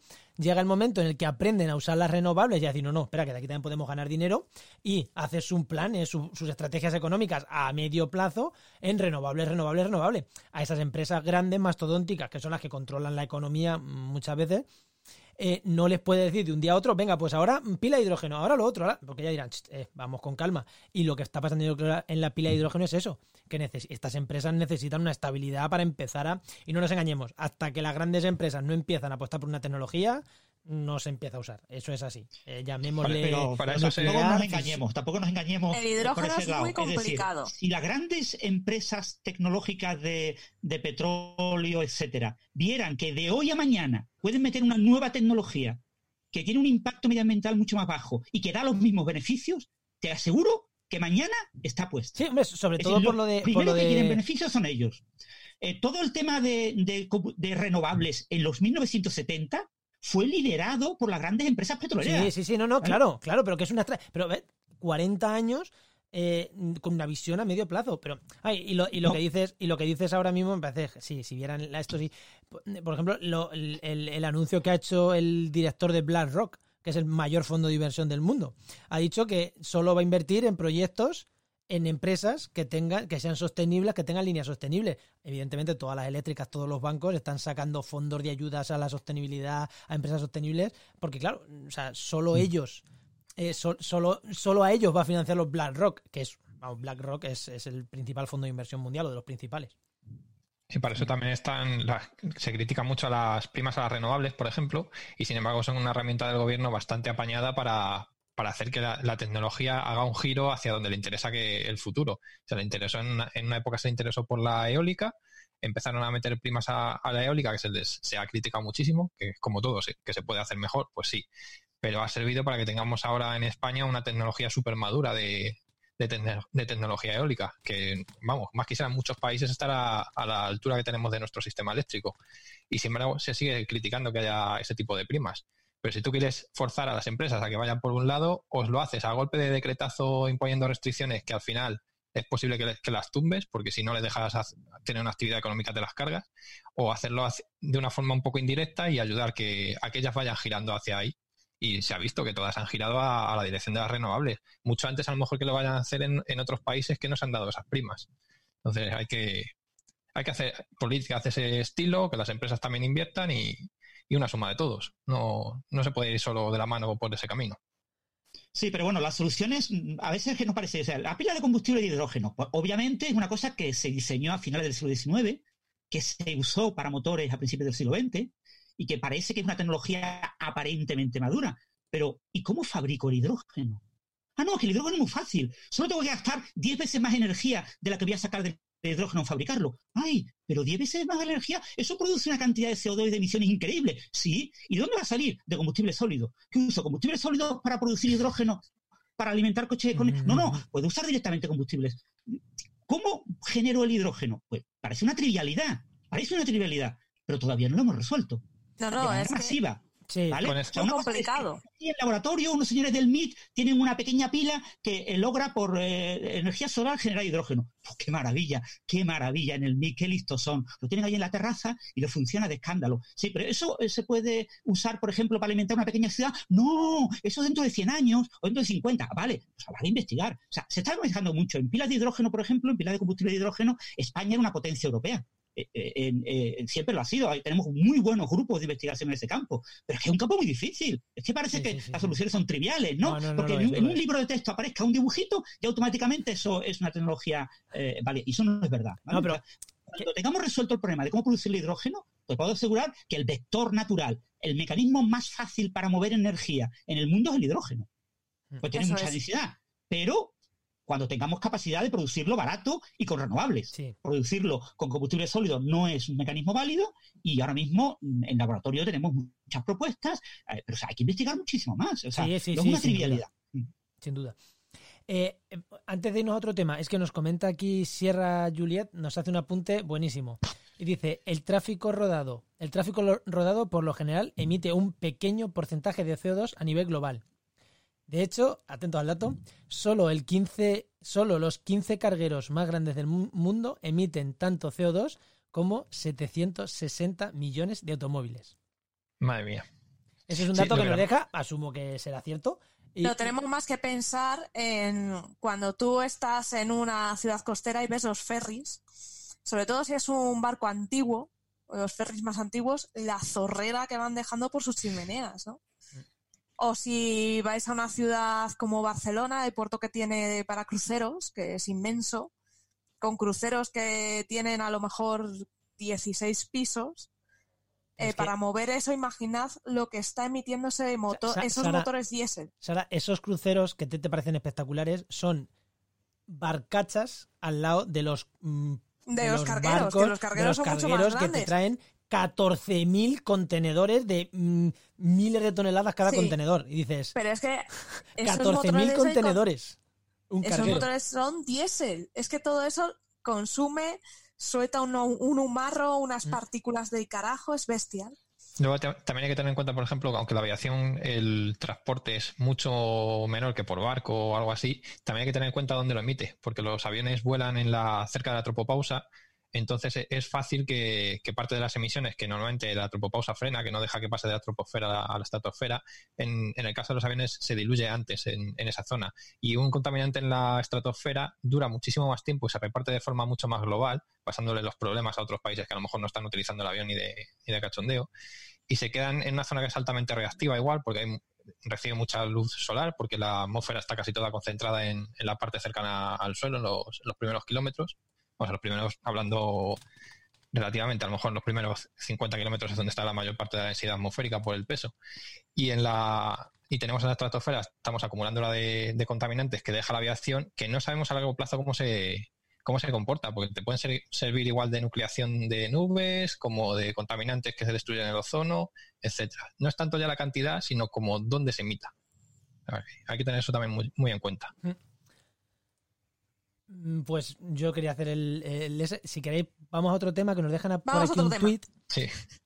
Bueno, vamos a hacer hemos dicho coronavirus free, pero creo que este tema que nos preguntan, creo que la respuesta podemos preguntarla y sobre todo porque Clara y Jara tienen mucho que aportar aquí y, ya que están aportando menos, vamos a preguntar. Por cierto, tengo una duda, nos dice Sir Daniel. ¿Sabéis si se ha hecho algún protocolo ante los posibles y seguros daños psicológicos que va a causar esto? Y añado, daños psicológicos, daños de o sea, problemas de alimentación, o sea, yo estoy comiendo más dulces que en, las últimas tres semanas y que en los últimos cuatro años. O sea, de verdad. entonces, punto uno, psicológico. Punto dos, alimentación. Sara, eh, Clara, ¿empiezas tú? Vale, y luego ya que siga Jara con la alimentación. A ver, protocolos, eh, no lo sé exactamente qué se está haciendo. Yo no, yo no estoy trabajando en el ámbito sanitario, pero sí que por, una amiga que es psicóloga, la que mencionaba antes, sí que sé que se les estaba diciendo que podría hacer falta más psicólogos eh, de urgencia porque hay gente que todo este tema, la alerta que está creando el miedo, pues hay gente que le puede estar causando ansiedad y que incluso, bueno, podría provocar, pues, eh, algunas personas incluso estrés postraumático. Entonces, por supuesto, aquí los psicólogos son fundamentales y bueno, en algunos casos será, me imagino que presencial, en otros se puede hacer a distancia. De hecho, en Twitter se puede ver a, psicólogos ofreciendo sus servicios diciendo yo a distancia me ofrezco para consultas o incluso gratuitos. Un, segundo, un segundo, un segundo. Ahora mismo la gente está aplaudiendo, así que está venga, aplaudir todo el mundo a los, a los sanitarios. Venga, nosotros ah, también. Es que yo como estoy en Reino Unido aquí nadie aplaude.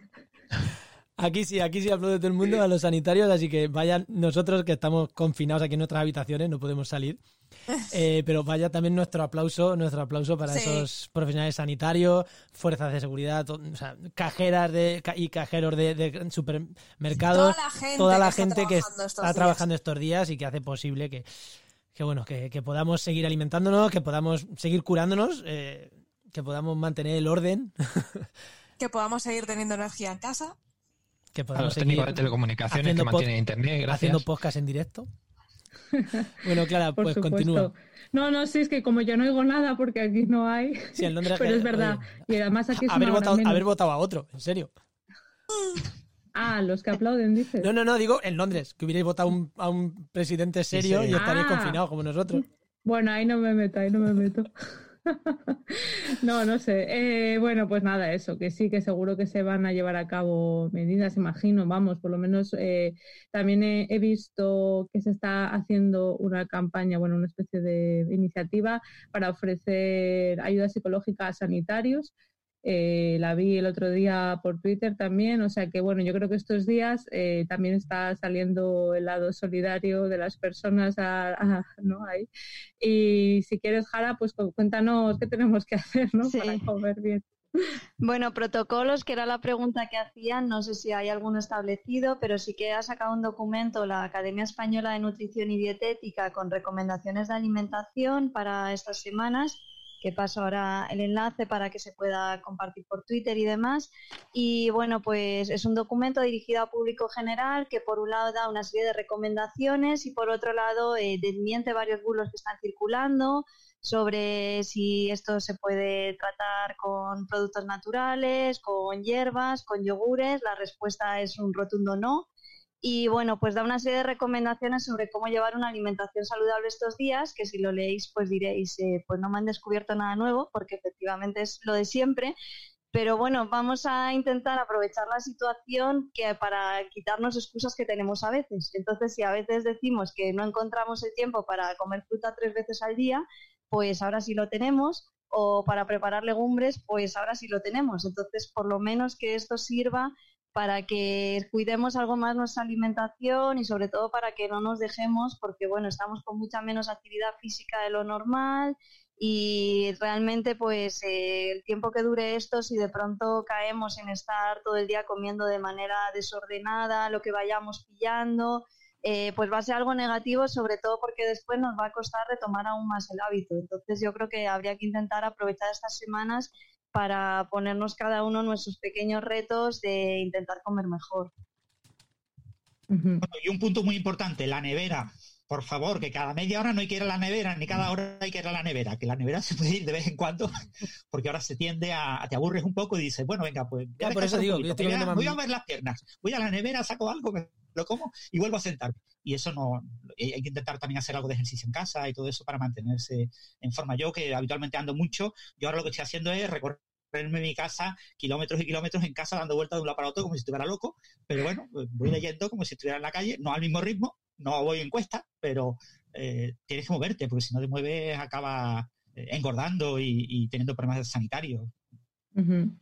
Esa va a En ser vez, otra. ¿eh? de, en vez de coger cosas para picar, siempre se puede hacer una infusión, ¿no? Si le apetece tomar algo, ¿no? Que también es comprensible, Es que pues bueno. ha- Hay un mecanismo, y esto igual Jara sabe mejor que nosotros, hay un mecanismo, bueno, o, o Clara tú también, que, que comiendo no se tiene ansiedad, porque es un mecanismo totalmente fisiológico y biológico. O sea, si tú estás comiendo es porque no tienes al león encima. ¿Vale? Entonces, eh, no puedes estar nervioso y comiendo a la vez. ¿Qué pasa? Ah. Que eso nosotros lo hemos invertido. Cuando estamos nerviosos, comemos para que se nos vaya el nerviosismo, que en realidad es una falsa. O sea, eh, de- estás, se te va el nerviosismo los 10 minutos que estás tragando. Cuando ya dejas de tragar, sigue estando igual de nervioso. Pero es verdad que es un mecanismo. La gente que está nerviosa tiende a engordar por eso, porque normalmente es al revés, es si tú estás nervioso no puedes comer porque estás alerta de, oye, tengo que huir o, o- tengo a las crías o tal. Y cuando estoy tranquilo es cuando como y nosotros lo hemos invertido. Como nos, nos quitamos el estrés comiendo. Así que estar en casa encerrado nos está produciendo estrés a todo el mundo, yo creo. Y puede ser que hagamos lo que dice Francis. Vamos más a la nevera porque eso nos da la sensación de alivio, de nos quita el estrés, que es una de las cosas por las que vamos a la nevera mucho cuando estamos estresados, cuando estamos... No sé si vosotras tenéis algo que aportar Sí, sobre esto. Sí, a lo mejor Clara ahora puede aportar algo más sobre el mecanismo neurológico y demás. Yo en la línea que decía ella de si tenemos esa necesidad de hacer más comidas, vamos a pensar qué comidas estamos haciendo. Por ejemplo, si estamos tomando una zanahoria, que una zanahoria es crujiente, tenemos que masticarla un rato, es saciante, entonces vamos a tomar una zanahoria mejor que la bolsa de patatas fritas. Si tiramos de la bolsa de patatas fritas, vamos a echar las patatas fritas en un plato para ver cuántas nos estamos comiendo, porque a veces cuando tomamos las cosas directamente del recipiente no somos conscientes de la cantidad de comida y de pronto tú lo pones en un plato y dices, espera, que es que me estoy tomando un plato rebosante de patatas fritas, esto no tiene ningún sentido. Entonces, bueno, son pequeños truquillos para estar controlando la comida. No sé si, Clara, tú quieres añadir algo más sobre todo este Bueno, mecanismo. Lo que decía Juan María, sí que es verdad que hay personas que comen por ansiedad. Tampoco es que sea algo general que todo el mundo haga, pero sí que hay personas que cuando tienen ansiedad, por ejemplo, les alivia comer y para eso también es importante intentar encontrar mecanismos que nos alivien esa ansiedad, que no sea el comer, para no asociar ya siempre cuando tengamos esos momentos un poco ya de estrés o de agobio, recurrir siempre a la comida, sino, bueno, pues a lo mejor puedo ponerme música relajante, respirar, hacer meditación, ver un monólogo de humor, cada uno lo que le sirva, ponerme a jugar con mi hermano al ajedrez, yo qué sé, cada uno depende de su situación, pero sí que es importante tener cuidado con eso. Y lo que tú decías, Jara, también eh, otra, otra cosa y lo que decía Francis de la nevera es intentar ponernos los alimentos lejos no tenerlo todo al alcance de la mano, porque sí que además, eh, aparte de que nuestro sentido común nos lo dice, hay estudios que demuestran que si te tienes que levantar y buscarlo, es más difícil que lo comas que si lo tienes al alcance. Y si no lo compramos, pues todavía mejor, ¿no? Si queremos evitar esas tentaciones de comer bollos, galletas o patatas fritas, pues intentar no comprarlo. Eh, para mí siempre esa ha sido mi regla, como no tener comida insana en casa y luego comerla de vez en cuando fuera. Ahora como no se puede fuera, pues bueno, a lo mejor comprarlo en pequeñas dosis para que sea puntual. ¿no? Sí, hay un comentario en Twitter además que hacen en relación a esto sobre si se ha estado ahora haciendo muchos dulces con los peques y, y, yo creo que es relevante porque efectivamente pues han salido estos días muchas ideas de repostería en casa con los niños y demás. Bueno, pues como tenemos muchos días podemos hacer un día un bizcocho, pero se pueden cocinar cosas con los niños que no sean dulces. No sé por qué razón eh, tenemos esta idea grabada de que si te pones a cocinar con los niños es porque te vas a ponerte a hacer bizcochos y repostería. Y entonces igualmente con ellos podemos preparar un saltado de verduras, podemos Eso estar es. preparando un plato de legumbres, o sea, y ese momento de cocinar se puede hacer sin necesidad de que sean galletas. Uh -huh. Y luego siempre están las opciones de bizcochos y galletas un poquito más sanas, sin azúcar añadido y harina integral para esos momentos que sí que queramos hacer un bizcocho o algo así, ¿no? Sí, pero por ejemplo, Sí, pero no bueno, esas opciones a veces tampoco son tan sanas como parece, Eso porque últimamente circulan muchas recetas de, de ese tipo y a veces caemos en falsos engaños, es decir, si de pronto eh, tú estás preparando un bizcocho en el que estás echando 200 gramos de miel o en el que estás echando una cantidad ingente de dátiles, la cantidad de azúcar que lleva sigue siendo muy importante. Entonces, va a poder tener menos procesado que, que un dulce que compres industrial, pero nutricionalmente tampoco son la panacea. Es decir, es un poco como el mal menor. De, Sí. bueno, venga, pues si lo vas a tomar, tómalo así, pero no te, no te, no te escudes en eso, ¿no? De hecho, hay un artículo que os recomiendo, una entrada en el blog Dime qué comes, que se llama eh, Dejad de flipar con la repostería casera que es una entrada hace cinco años ya, pero eh, a mí me parece, se la recomiendo mucho a la gente porque este es un tema bastante recurrente. Sí, sí, claro, de verdad es que hay gente que cree que porque lo haces tú eh, ya es sano, ¿no? Que si lo haces en casa, como ya no es industrial, es sano. Sí, no, no. Eso es. Eh, y la miel, eh, igual de mal que el azúcar, o sea, a azúcar nivel- moreno igual de mal que el azúcar normal. Sí, es que el azúcar de caña, el azúcar blanca, igual de mal. Eh, es verdad que si añades un porrón de dátiles, pues al final también estás consumiendo un montón Sí. de calorías. Hay pequeños trucos. Yo, por ejemplo, hay cosas, por ejemplo, de la quesada pasiega. Ahí le vamos a meter más grasilla. Pero al ser un bizcocho que no tiene que subir, al ser algo que sube pero luego cae, ahí no te tienes que preocupar de los azúcares que debe comer la levadura para levantar. Porque en un bollo, cuando tú haces pastelería o repostería, el bollo necesita ese azúcar para poder subir, Bueno, para la- poder con- mantenerse. Con, Sin la levadura, azúcar, con las levaduras químicas, creo que no hace la falta. levadura química necesitas azúcar. Tú ¿También? prueba a hacer ese mismo bizcocho con sacarina. No sube. Sí, el azúcar tiene un componente tecnológico en muchos alimentos. Entonces, lo que te hace gente- es que suba. Entonces, eh, mm, cosas como quesadas, cosas que no necesiten levar, Va- las puedes hacer sin nada de azúcar. Vamos a ver. Y, y, y unos, y, uno, y unas lentejas. O sea, también se puede hacer con los niños También, unas lentejas. también, y también, no también. tiene que llevar azúcar. O una lenteja Pero que o una pizza, que es súper es- divertida. Hacer una pizza. La haces tú la masa en casa con una buena harina y, y, y es mucho más sana que Sí. un puñetero bizcocho. Bueno, la pizza también, si la haces con harina refinada, sigue siendo. no, te he dicho con buena harina. Te he dicho con buena harina. Claro, harina Claro. integral. Hombre, bueno, y sí un, un punto importante que no debemos olvidar. eh, con los niños quieren cosas dulces. Pues lo más dulce que conocemos históricamente de la humanidad se llama fruta. Hay Eso frutas es, sí. estupendas para hacer muñequitos, para hacer dibujitos, jugar con los niños a coger una manzana, pelarla y crear figuritas, ponerlas en un plato, decorar el plato con figuritas con la manzana, con un poquito de fresa, con un poquito de plátano, montar figuritas. En lugar de hacer pasteles, el niño aprende a recortar figuritas, a jugar un poquito con cuchillos que no corten mucho, obviamente, eh, con cuidado, con la visión de un adulto que lo esté controlando, y acaba el niño siendo el protagonista porque ha hecho ese postre y está tomando un postre perfectamente sano, con mucha fibra, con azúcar y, y, y- y- que no tiene por qué ser bollería o tiene por qué ser eh, pasteles y cosas por el estilo, que bueno, una vez a la semana no está mal, pero todos los días no se puede estar jugando en la cocina a hacer pastelitos. Yo quiero ver la cara de esos niños cuando digan a los padres, hoy no vamos a hacer bizcocho, vamos a hervir brócoli. Bueno, los niños como locos, seguro. bueno, pues escucha. Pero ahí a- también influye la cara que ponga el propio padre, ¿eh? también te digo, porque claro, es que muchas veces el padre es el primero que no quiere saber nada del brócoli. Entonces ahí estamos eh, complicando un poco el proceso. O sea, lo que no puede ser es que nosotros nos tiremos a las galletas, nos tiremos a las patatas fritas y luego al niño le plantemos ahí el plato de menestra, ¿no? Entonces Claro. eso es lo que está fallando. No, yo, por ejemplo, mira, ayer hice brócoli con bechamel y es un plato muy, muy rico, si no lo bañas de bechamel entero, por supuesto. Un plato muy rico, eh, le puedes, puedes jugar con los enanos para que le echen por encima las, las cosillas, o sea, la bechamel, el quesete, que lo gra- eh, gratinar. Y bien rico. Enciérrate con la repostería, va a ser el podcast. Luego también se pueden hacer palomitas. Las palomitas, si las hacemos en casa, eh, es un alimento que no tiene por qué ser. Ojo, ojo con los atragantamientos con los niños pequeños, las palomitas, ¿eh? Ay, bueno, yo, Ah. yo con que tengan una edad.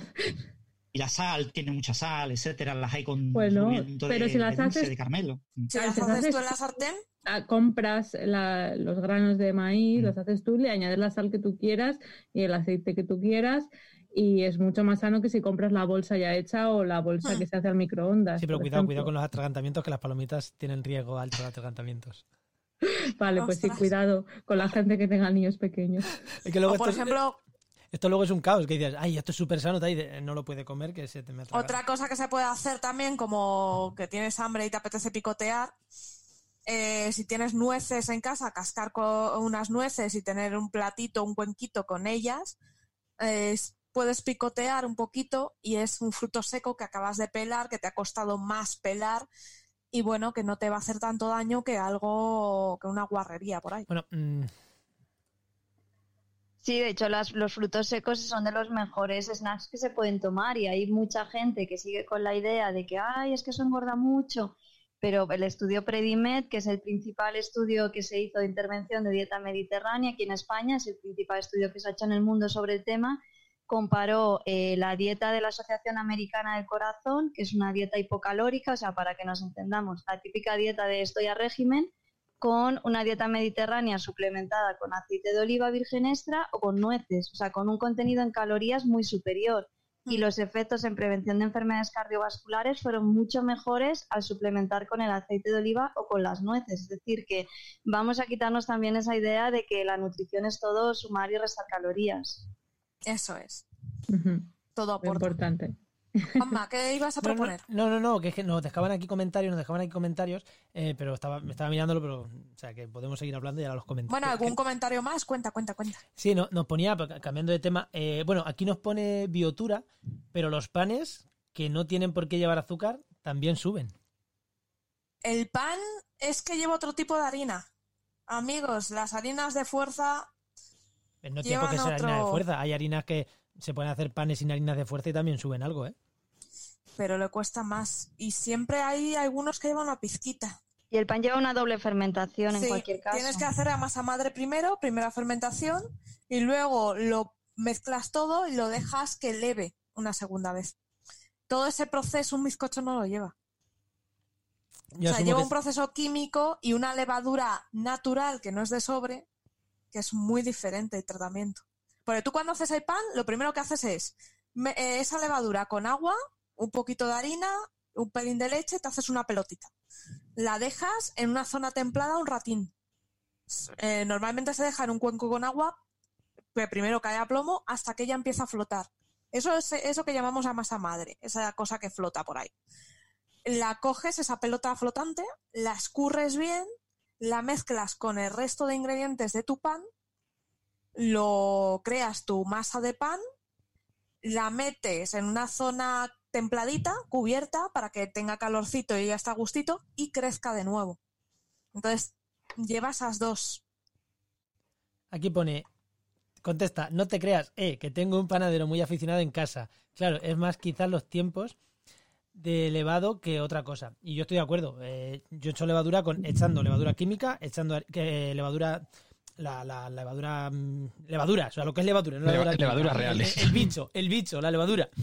Echando El bicho, eso. no se com- el bicho no se comporta con, eh, como eh, Claro, pero el yo he echado bicho, he echado harina, o sea, bicho, harina integral, aceite y agua y sube. De hecho, ni aceite y agua y sube. Que igual Pero son un tres factor horas. clave es el del tiempo, efectivamente. De hecho, ahora mismo el problema que está habiendo de que si los panes no son tan buenos como antes y tal, tiene que ver justamente porque lo que se está haciendo es panes que es la fermentación se para, después ya se eh, tras- trasladan a las panaderías y demás, y entonces después se hace un proceso más corto, entonces no se desarrolla todo el proceso de fermentación.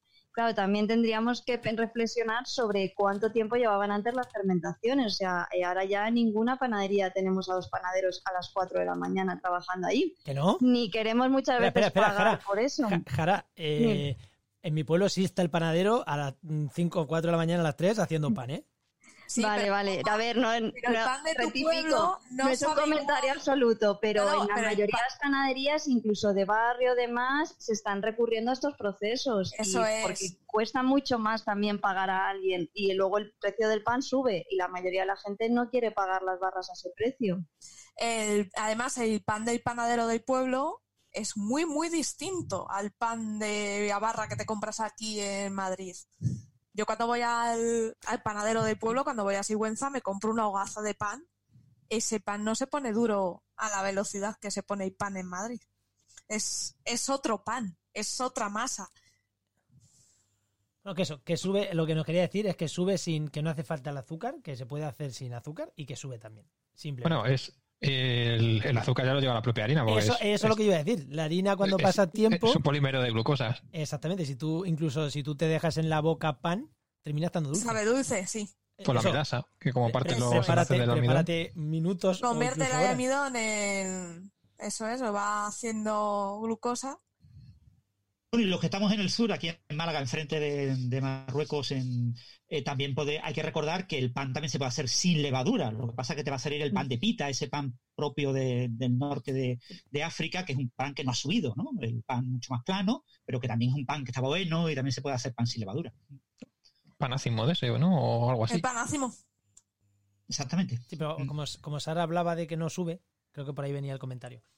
Sí, pero no sube por el tipo, la levadura mm, que deriva del bicarbonato necesita azúcares.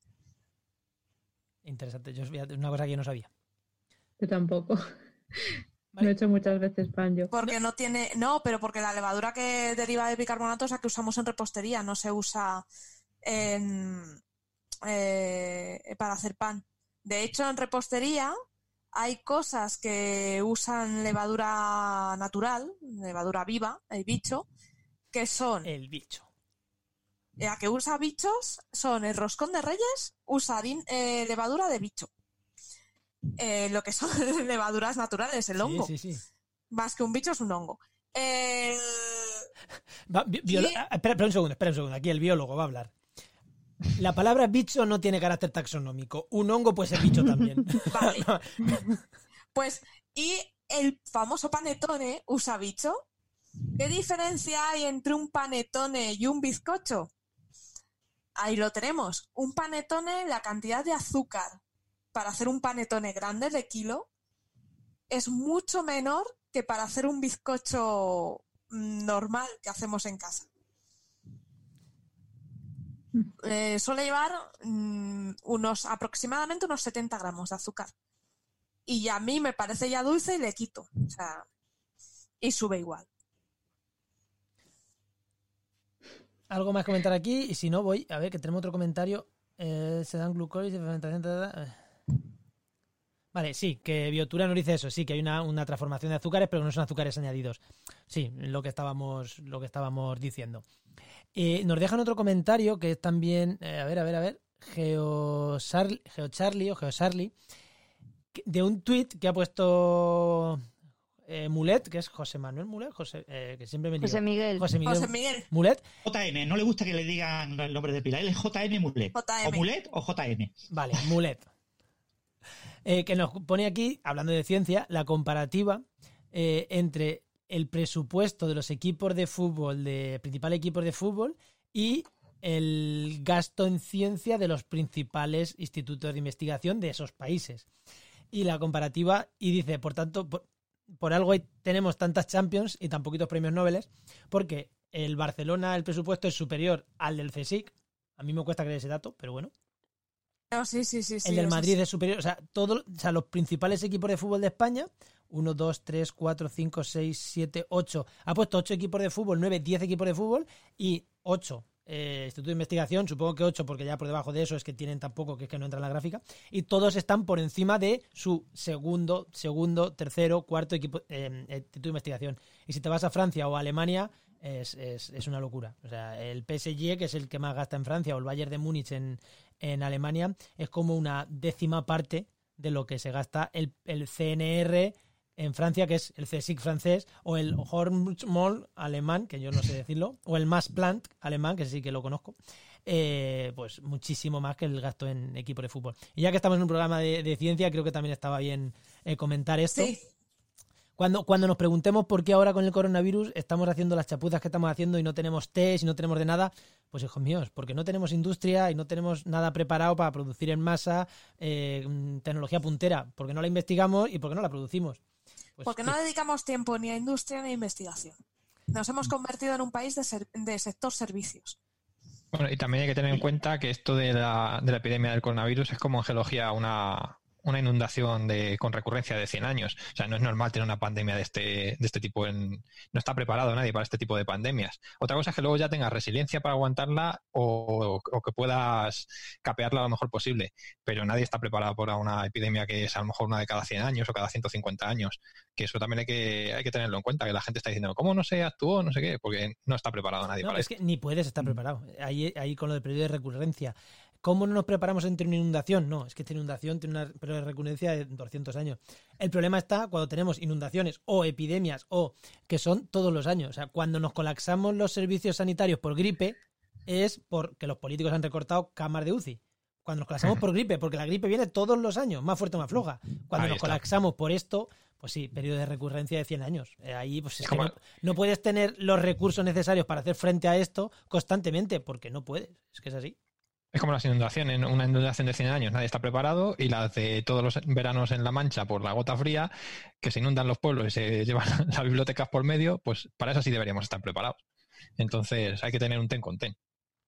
Pero bueno, quería comentar que aunque es verdad que nuestro presupuesto en investigación es muchísimo menor al de otros países, solo comentar que en España también hay grupos muy punteros que están investigando y que justamente eh, en el CSIC se estaba investigando ya antes de que pasara todo esto sobre el coronavirus, que Sonia Zúñiga salió en el programa de la cafetera explicando y ellos llevan ya años estudiando esta familia de virus del coronavirus. Solo para que quede claro que aunque es verdad que tenemos poca financiación, eh, hay grupos muy buenos investigando sobre esto. Sí, eso está fuera de toda duda. Lo que pasa es que lo que eh, tiene que ser obvio para todo el mundo es que eh, los grupos de investigación, aunque sean excelentes y números unos mundiales en España, que trabajan en SARS y en MERS y en coronavirus de este tipo, eh, obviamente están mal financiados. Y están mal financiados porque no es una prioridad de este país hasta ahora el financiar este tipo de investigación. ¿no? El, la, prioridad era mucho más importante investigar en SARS y en MERS pues en, China que en cualquier otro lugar del mundo. Y por eso los mayores especialistas del mundo pues están en, en esa gran institución de, investigación en este campo que se creó en Wuhan, porque eh, es el país que sufrió el SARS y sufrió el MERS y, España no lo sufrió. Entonces, eh, eh, tenemos grupos súper excelentes, súper maravillosos. España somos uh, Quijote, somos eh, como Ramones y Cajales, ¿no? No trabajamos en nuestra casa, en un laboratorio hecho en nuestra casa, trabajamos con unos medios absolutamente ridículos, trabajamos prácticamente sin personal. Cualquier investigador del mundo tiene, él, lo que hace es generar dinero, traer dinero y generar ideas. Solo dinero e ideas el trabajo de verdad lo hacen los postdocs, los doctorandos y todo el equipo que tiene. Y si tú tienes un equipo de 30 o tienes un equipo de 10, pues el que tiene el equipo de 30, pues si tiene buenas ideas, produce tres veces más que el equipo de 10. En España lo que te daban era dinero fundamentalmente para infraestructura en la buena época. Ahora estamos en una época muy mala, ¿eh? después de la crisis de 2008 esto se ha hundido, se ha hundido terriblemente. La, gráfica que pone eh, Mulet con toda seguridad es una gráfica actual y actual la ciencia española se ha hundido. Pero en la buena época de la ciencia española, eh, en el gobierno de Zapatero, cuando teníamos a, a Cristina Garmendia, cuando la mitad del presupuesto de ciencia no se gastaba no se gastaba, porque en España no teníamos capacidad para gastar tanto. Resulta que lo que no podíamos era gastar dinero en equipos, porque nos daban dinero para equipos, no nos daban dinero para personas, no financiaban personas. Yo necesito que me den el dinero para pagar a gente, para contratar a gente, para que trabaje. Lo que yo no puedo recibir, nosotros hemos llegado a recibir en mi, en mi grupo de investigación decenas de millones de pesetas que no sabíamos en qué gastar, porque no podíamos gastarlo en gente teníamos que pedir becas, FBI, eh, FPU, y ver si teníamos suerte y nuestro candidato competía bien con los candidatos que había fuera. Eso no puede ser así. Así no funciona un sistema de ciencia. El sistema de ciencia funciona, a mí das el dinero y yo con ese dinero hago lo que necesito, que fundamentalmente es contratar gente. Contrato a gente y voy buscando la vida para mantenerlos en el sistema todo lo posible. Pero como había que evitar que esa gente se convirtiera en funcionarios, había que evitar que todo doctorando se convirtiera en profesor de universidad, pues ha habido una, cantidad de medidas absolutamente draconianas que han destrozado el sistema. Entonces, yo, pues al final nuestro grupo de investigación se gastaba los dineros que tenía en comprar ordenadores más gordos. Y ahí los tenemos, porque los ordenadores tienen una vida muy corta. En cinco años un ordenador gordo se convierte en una porquería. Y, en diez años es absolutamente inútil y ya no pueden ni usarlo. ¿De para qué quiero yo ordenadores tan gordos? Yo tengo ahora mismo ordenadores, nosotros, nuestro equipo se gastó como 30 millones de pesetas en la época de las pesetas en un ordenador que ahora mismo no podemos enchufar en el edificio en el que estamos, que es el edificio nuevo, porque en el edificio antiguo tenemos una línea especial de alta potencia que aprovechamos para enchufar, entre otras cosas, ese ordenador. Y ahora en el nuevo edificio no han puesto esa línea porque consideraban que la gente que hace matemática aplicada y física computacional no tiene necesidad de una línea de alta potencia. Y tenemos un ordenador, un cajón tremendo, que no podemos enchufar porque cuando se ha enchufado cae la línea completa del edificio, la línea eléctrica. Y tú dices, pagarlo vosotros. ¿Cómo, que yo, o sea, ¿Cómo yo ahora pido un proyecto de investigación para pagar que hagan en el edificio una línea eléctrica para mi ordenador? Eso no tiene ningún sentido. Imposible. Cuando yo ese dinero lo hubiera invertido muy bien en pagar a gente. Entonces, el gran problema que tiene España, comparado con otros países, no es un problema realmente de financiación, es que está muy mal repartido ese dinero. O sea, nos lo piden en infraestructura. ¿Por qué? Porque en la infraestructura se puede hacer la foto del rector. Cuando viene el equipo, se hace la foto del rector ahí al lado de la máquina y dice, ¡oh, qué guay, qué maravilla de máquina tenemos! Tenemos un nuevo microscopio electrónico. Sí, perfecto, maravilloso. Y además podemos hacer criomicroscopía electrónica. Perfecto, maravilloso. ¿Y quién lo hace? Nadie. ¿Por qué? Claro. Pues porque eso se ha pedido en el contexto de un, un, grupo de investigación, que había unas necesidades, se ha conseguido ese dinero, qué maravilla, se han hecho la foto, pero necesitamos tener gente que lo use, gente que lo necesite. Pero para tener gente, yo no voy a poner a, a, a estudiantes de, de, carrera, de grado o de máster o de doctorado a, a, trabajar con eso. Tendré que poner a, un, a gente en, que investigue, que, que haga una investigación real y que le saque un beneficio bueno. Entonces al final tenemos mucha, mucha infraestructura que, que, realmente es innecesaria. Sí. Bueno, pues creo que ya estamos llegando a las ocho y media, que es nuestra hora de irnos a cenar. Ya me estoy enrollando yo demasiado, así que hay que cortar. Pero es que Francis decías, ¿verdad? Es como puños. Y así, sí. ¿quién te sí, corta? Sí. Nada, no se puede, no se puede. Sí, sí, luego tenemos el problema de que los estudiantes de doctorado cuando acaban eh, no, bueno, no hay plazas postdocs y no hay dinero en los grupos para contratar a postdocs. Entonces, bueno, totalmente de acuerdo. Así, así estamos, los, los doctores jóvenes haciendo otras cosas. Postdoc es contratar a una persona, ¿no? El que tiene que contratar a personas es el rector y el no sé quién, pero el, el político de turno, pero el, el, investigador no debe de contratar. ¿eh? Y eso es una cosa que no tiene que ser así. El, lo, lo, ideal es que tú tengas toda una jerarquía de postdoc, de, de doctorando, de incluso de estudiantes de grado haciendo eh, tesis de, más, de máster eh, y tesis de grado, que tengas toda una jerarquía, todo un montaje en el que tengas un reciclaje y un, un, una continua inyección de gente por abajo que vaya subiendo hacia arriba, porque tú tienes que formar eh, a gente y la formación requiere años. ¿no? Yo ahora tengo dinero, por ejemplo, de un proyecto eh, de la Junta de Andalucía para contratar a una persona durante un año. Me han dado dinero, para, pedí dinero para contratarlo dos años. Me lo han dado para contratarlo un año. ¿Qué hago yo contratando a una persona un año? O sea, es que la voy a contratar, ¿eh? No la voy a contratar. Pero, ¿qué, qué, qué? Yo necesito seis meses o ¿qué? ¿cómo contrato a una persona ya formada en lo que investiga mi grupo? Es Eso imposible. Es. O sea, tengo que formar a una persona. ¿Y qué lo hago? De urgencia en un mes. Es que es imposible. O sea, yo necesito pues, cinco o seis meses para formarle para que empiece a servirme para algo. Y de repente al año, pues como yo no consiga manera de mantenerlo durante tres o cuatro años para que haga una tesis doctoral o haga algo, pues al final va a ser una persona malograda porque eh, ese dinero lo, lo, voy a perder. ¿no? Eso es. Es que has perdido más tiempo en formarle que en lo mm. que te va a ser productivo. Mm. Bueno, Pero bueno, pues hay que cortar. Creo... Eh, mañana continuamos si queréis. bueno, no pues... añado nada por la hora, pero totalmente de acuerdo con Francis. Es que es verdad. Bueno, pues nos vamos a ir despidiendo. Ha sido genial teneros preguntando, teneros ahí con, vos, eh, con nosotros. Sois geniales. Gracias por estar en casa.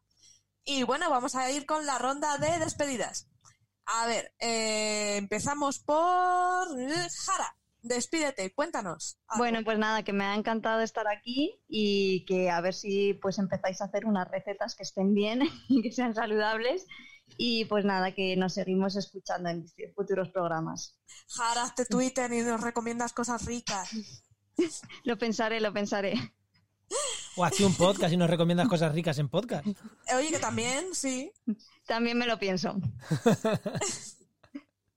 eh, Francis, cuenta, eh, despídete y cuéntanos algo. Pues nada, eso, que la gente no se hinche esta noche a comer, que las cenas hay que moderarse y, y eso, que tenemos que aceptar que estamos en una situación que no es una situación cómoda para ninguno, pero que es muy, muy importante quedarnos en casa, eh, seguir al pie de la letra todas las directrices que vienen del gobierno y que esto nos lo tenemos que tomar muy, muy en serio. Tenemos que pensar que estamos ya contagiados y tenemos que hacer todo lo posible para no contagiar a nadie más, ¿no? Es la mejor actitud, porque de hecho puede que no sepamos si realmente estamos contagiados, ¿no? Eso es. Entonces, la mejor actitud es cumplir con todas las normas a rajatabla y saber que si todos cumplimos, acabaremos ganándole, acabaremos frenando la curva, acabaremos ganándole al, al coronavirus SARS-CoV-2 y acabaremos venciendo y estaremos todos de nuevo en un estado de normalidad en el que podremos volver a los bares a disfrutar de cenas en buena compañía en un bar un sábado por la noche. Sí, por favor. Clara. Bueno, pues nada, me ha encantado estar aquí con todos vosotros. Gracias por las preguntas y bueno, eso, mucho ánimo a todos los que estáis en España o donde estéis confinados. Aquí en Reino Unido todavía no estamos confinados del todo, pero vamos camino ahí, yo creo. Y nada, si me queréis seguir en redes, eh, estoy en Twitter, en Instagram, soy Cerebrotes y tengo un canal de YouTube donde hablo de neurociencia y psicología y también estoy en el podcast de Mentes Covalentes dentro de la red de Podcastidae donde hablamos de química y neurociencia con mi amigo Hugo Quintelab. Wow. Eh, Francis, si no lo habéis, que no lo ha dicho, tenéis el blog de Amula Francis. Los jueves está en Coffee Break. A tope. ¿Y algo más que, que tengamos que añadir? No, siempre cosas puntuales. Si siguen en mi blog, se enterarán de las cosas que voy haciendo, ¿no? El- Sí, porque no paras. Bueno, alguna que otra cosa se hace. Mm. Eh, Mario, cuéntanos. Nada, encantado de haber estado con, con vosotros a- amenizando un poco la, la noche de sábado, ya que no habéis querido salir ninguno. Y nada, espero que se, se os haya hecho también ameno a vosotros. Un saludo. Bueno, a Mario lo podéis encontrar en Geocastaway, hablando de geología. Dando la geoturra. Sí. Eh, y es muy divertido ese podcast. Bueno, Gracias. Juanma, cuéntanos. Juan, Juan, Juanma, Juan María, aquí me habéis llamado de todas las maneras posibles. Pero es soy que yo. somos muy imaginativos. Eh, yo quiero decir dos cosas antes de despedirme. La primera, habéis dicho tanto al principio como al final que estamos aquí para entretenerlos. Yo creo que estamos aquí para pasárnoslo bien nosotros en primer También, lugar. porque esto es muy divertido. Vamos a ver, quien más estamos disfrutando somos los que estamos aquí haciendo el programa. Y lo segundo, hablando de que nos tenemos que ir a comer, que has dicho, eh, Francis, vámonos a comer a un restaurante.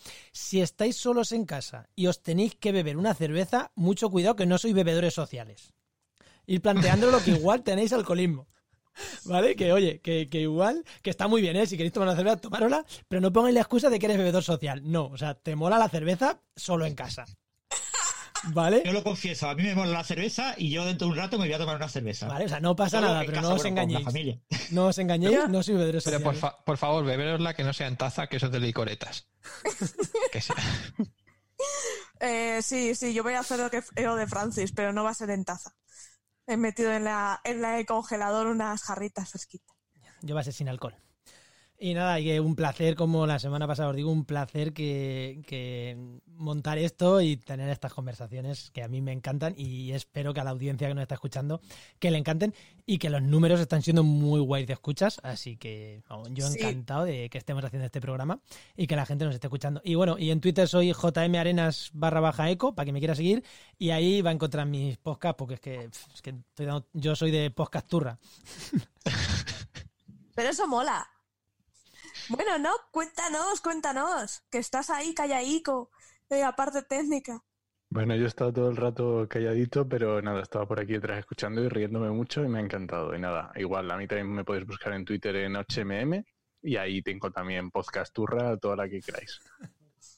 Que además eh, ambas podcasturras son muy buenas, ¿eh? Yo os las recomiendo. Muchas gracias. Muchas gracias. Bueno, y yo soy Sara Robisco, me podéis encontrar en el blog Viajando con Ciencia, que es un blog de turismo científico que ahora no podéis hacer, pero al menos podéis viajar virtualmente a otros sitios, que también está bien. Y además en el blog tenéis un videojuego que he hecho que igual os hace pasar un buen rato a vosotros y a los peques. Y nada, me podéis escuchar también en Coffee Break y por aquí os daré abrasa mientras estemos encerrados en casa. Así que muchísimas gracias por escucharnos, muchas gracias por estar ahí y un besazo enorme. Hasta luego. Chao. Hasta luego. Chao.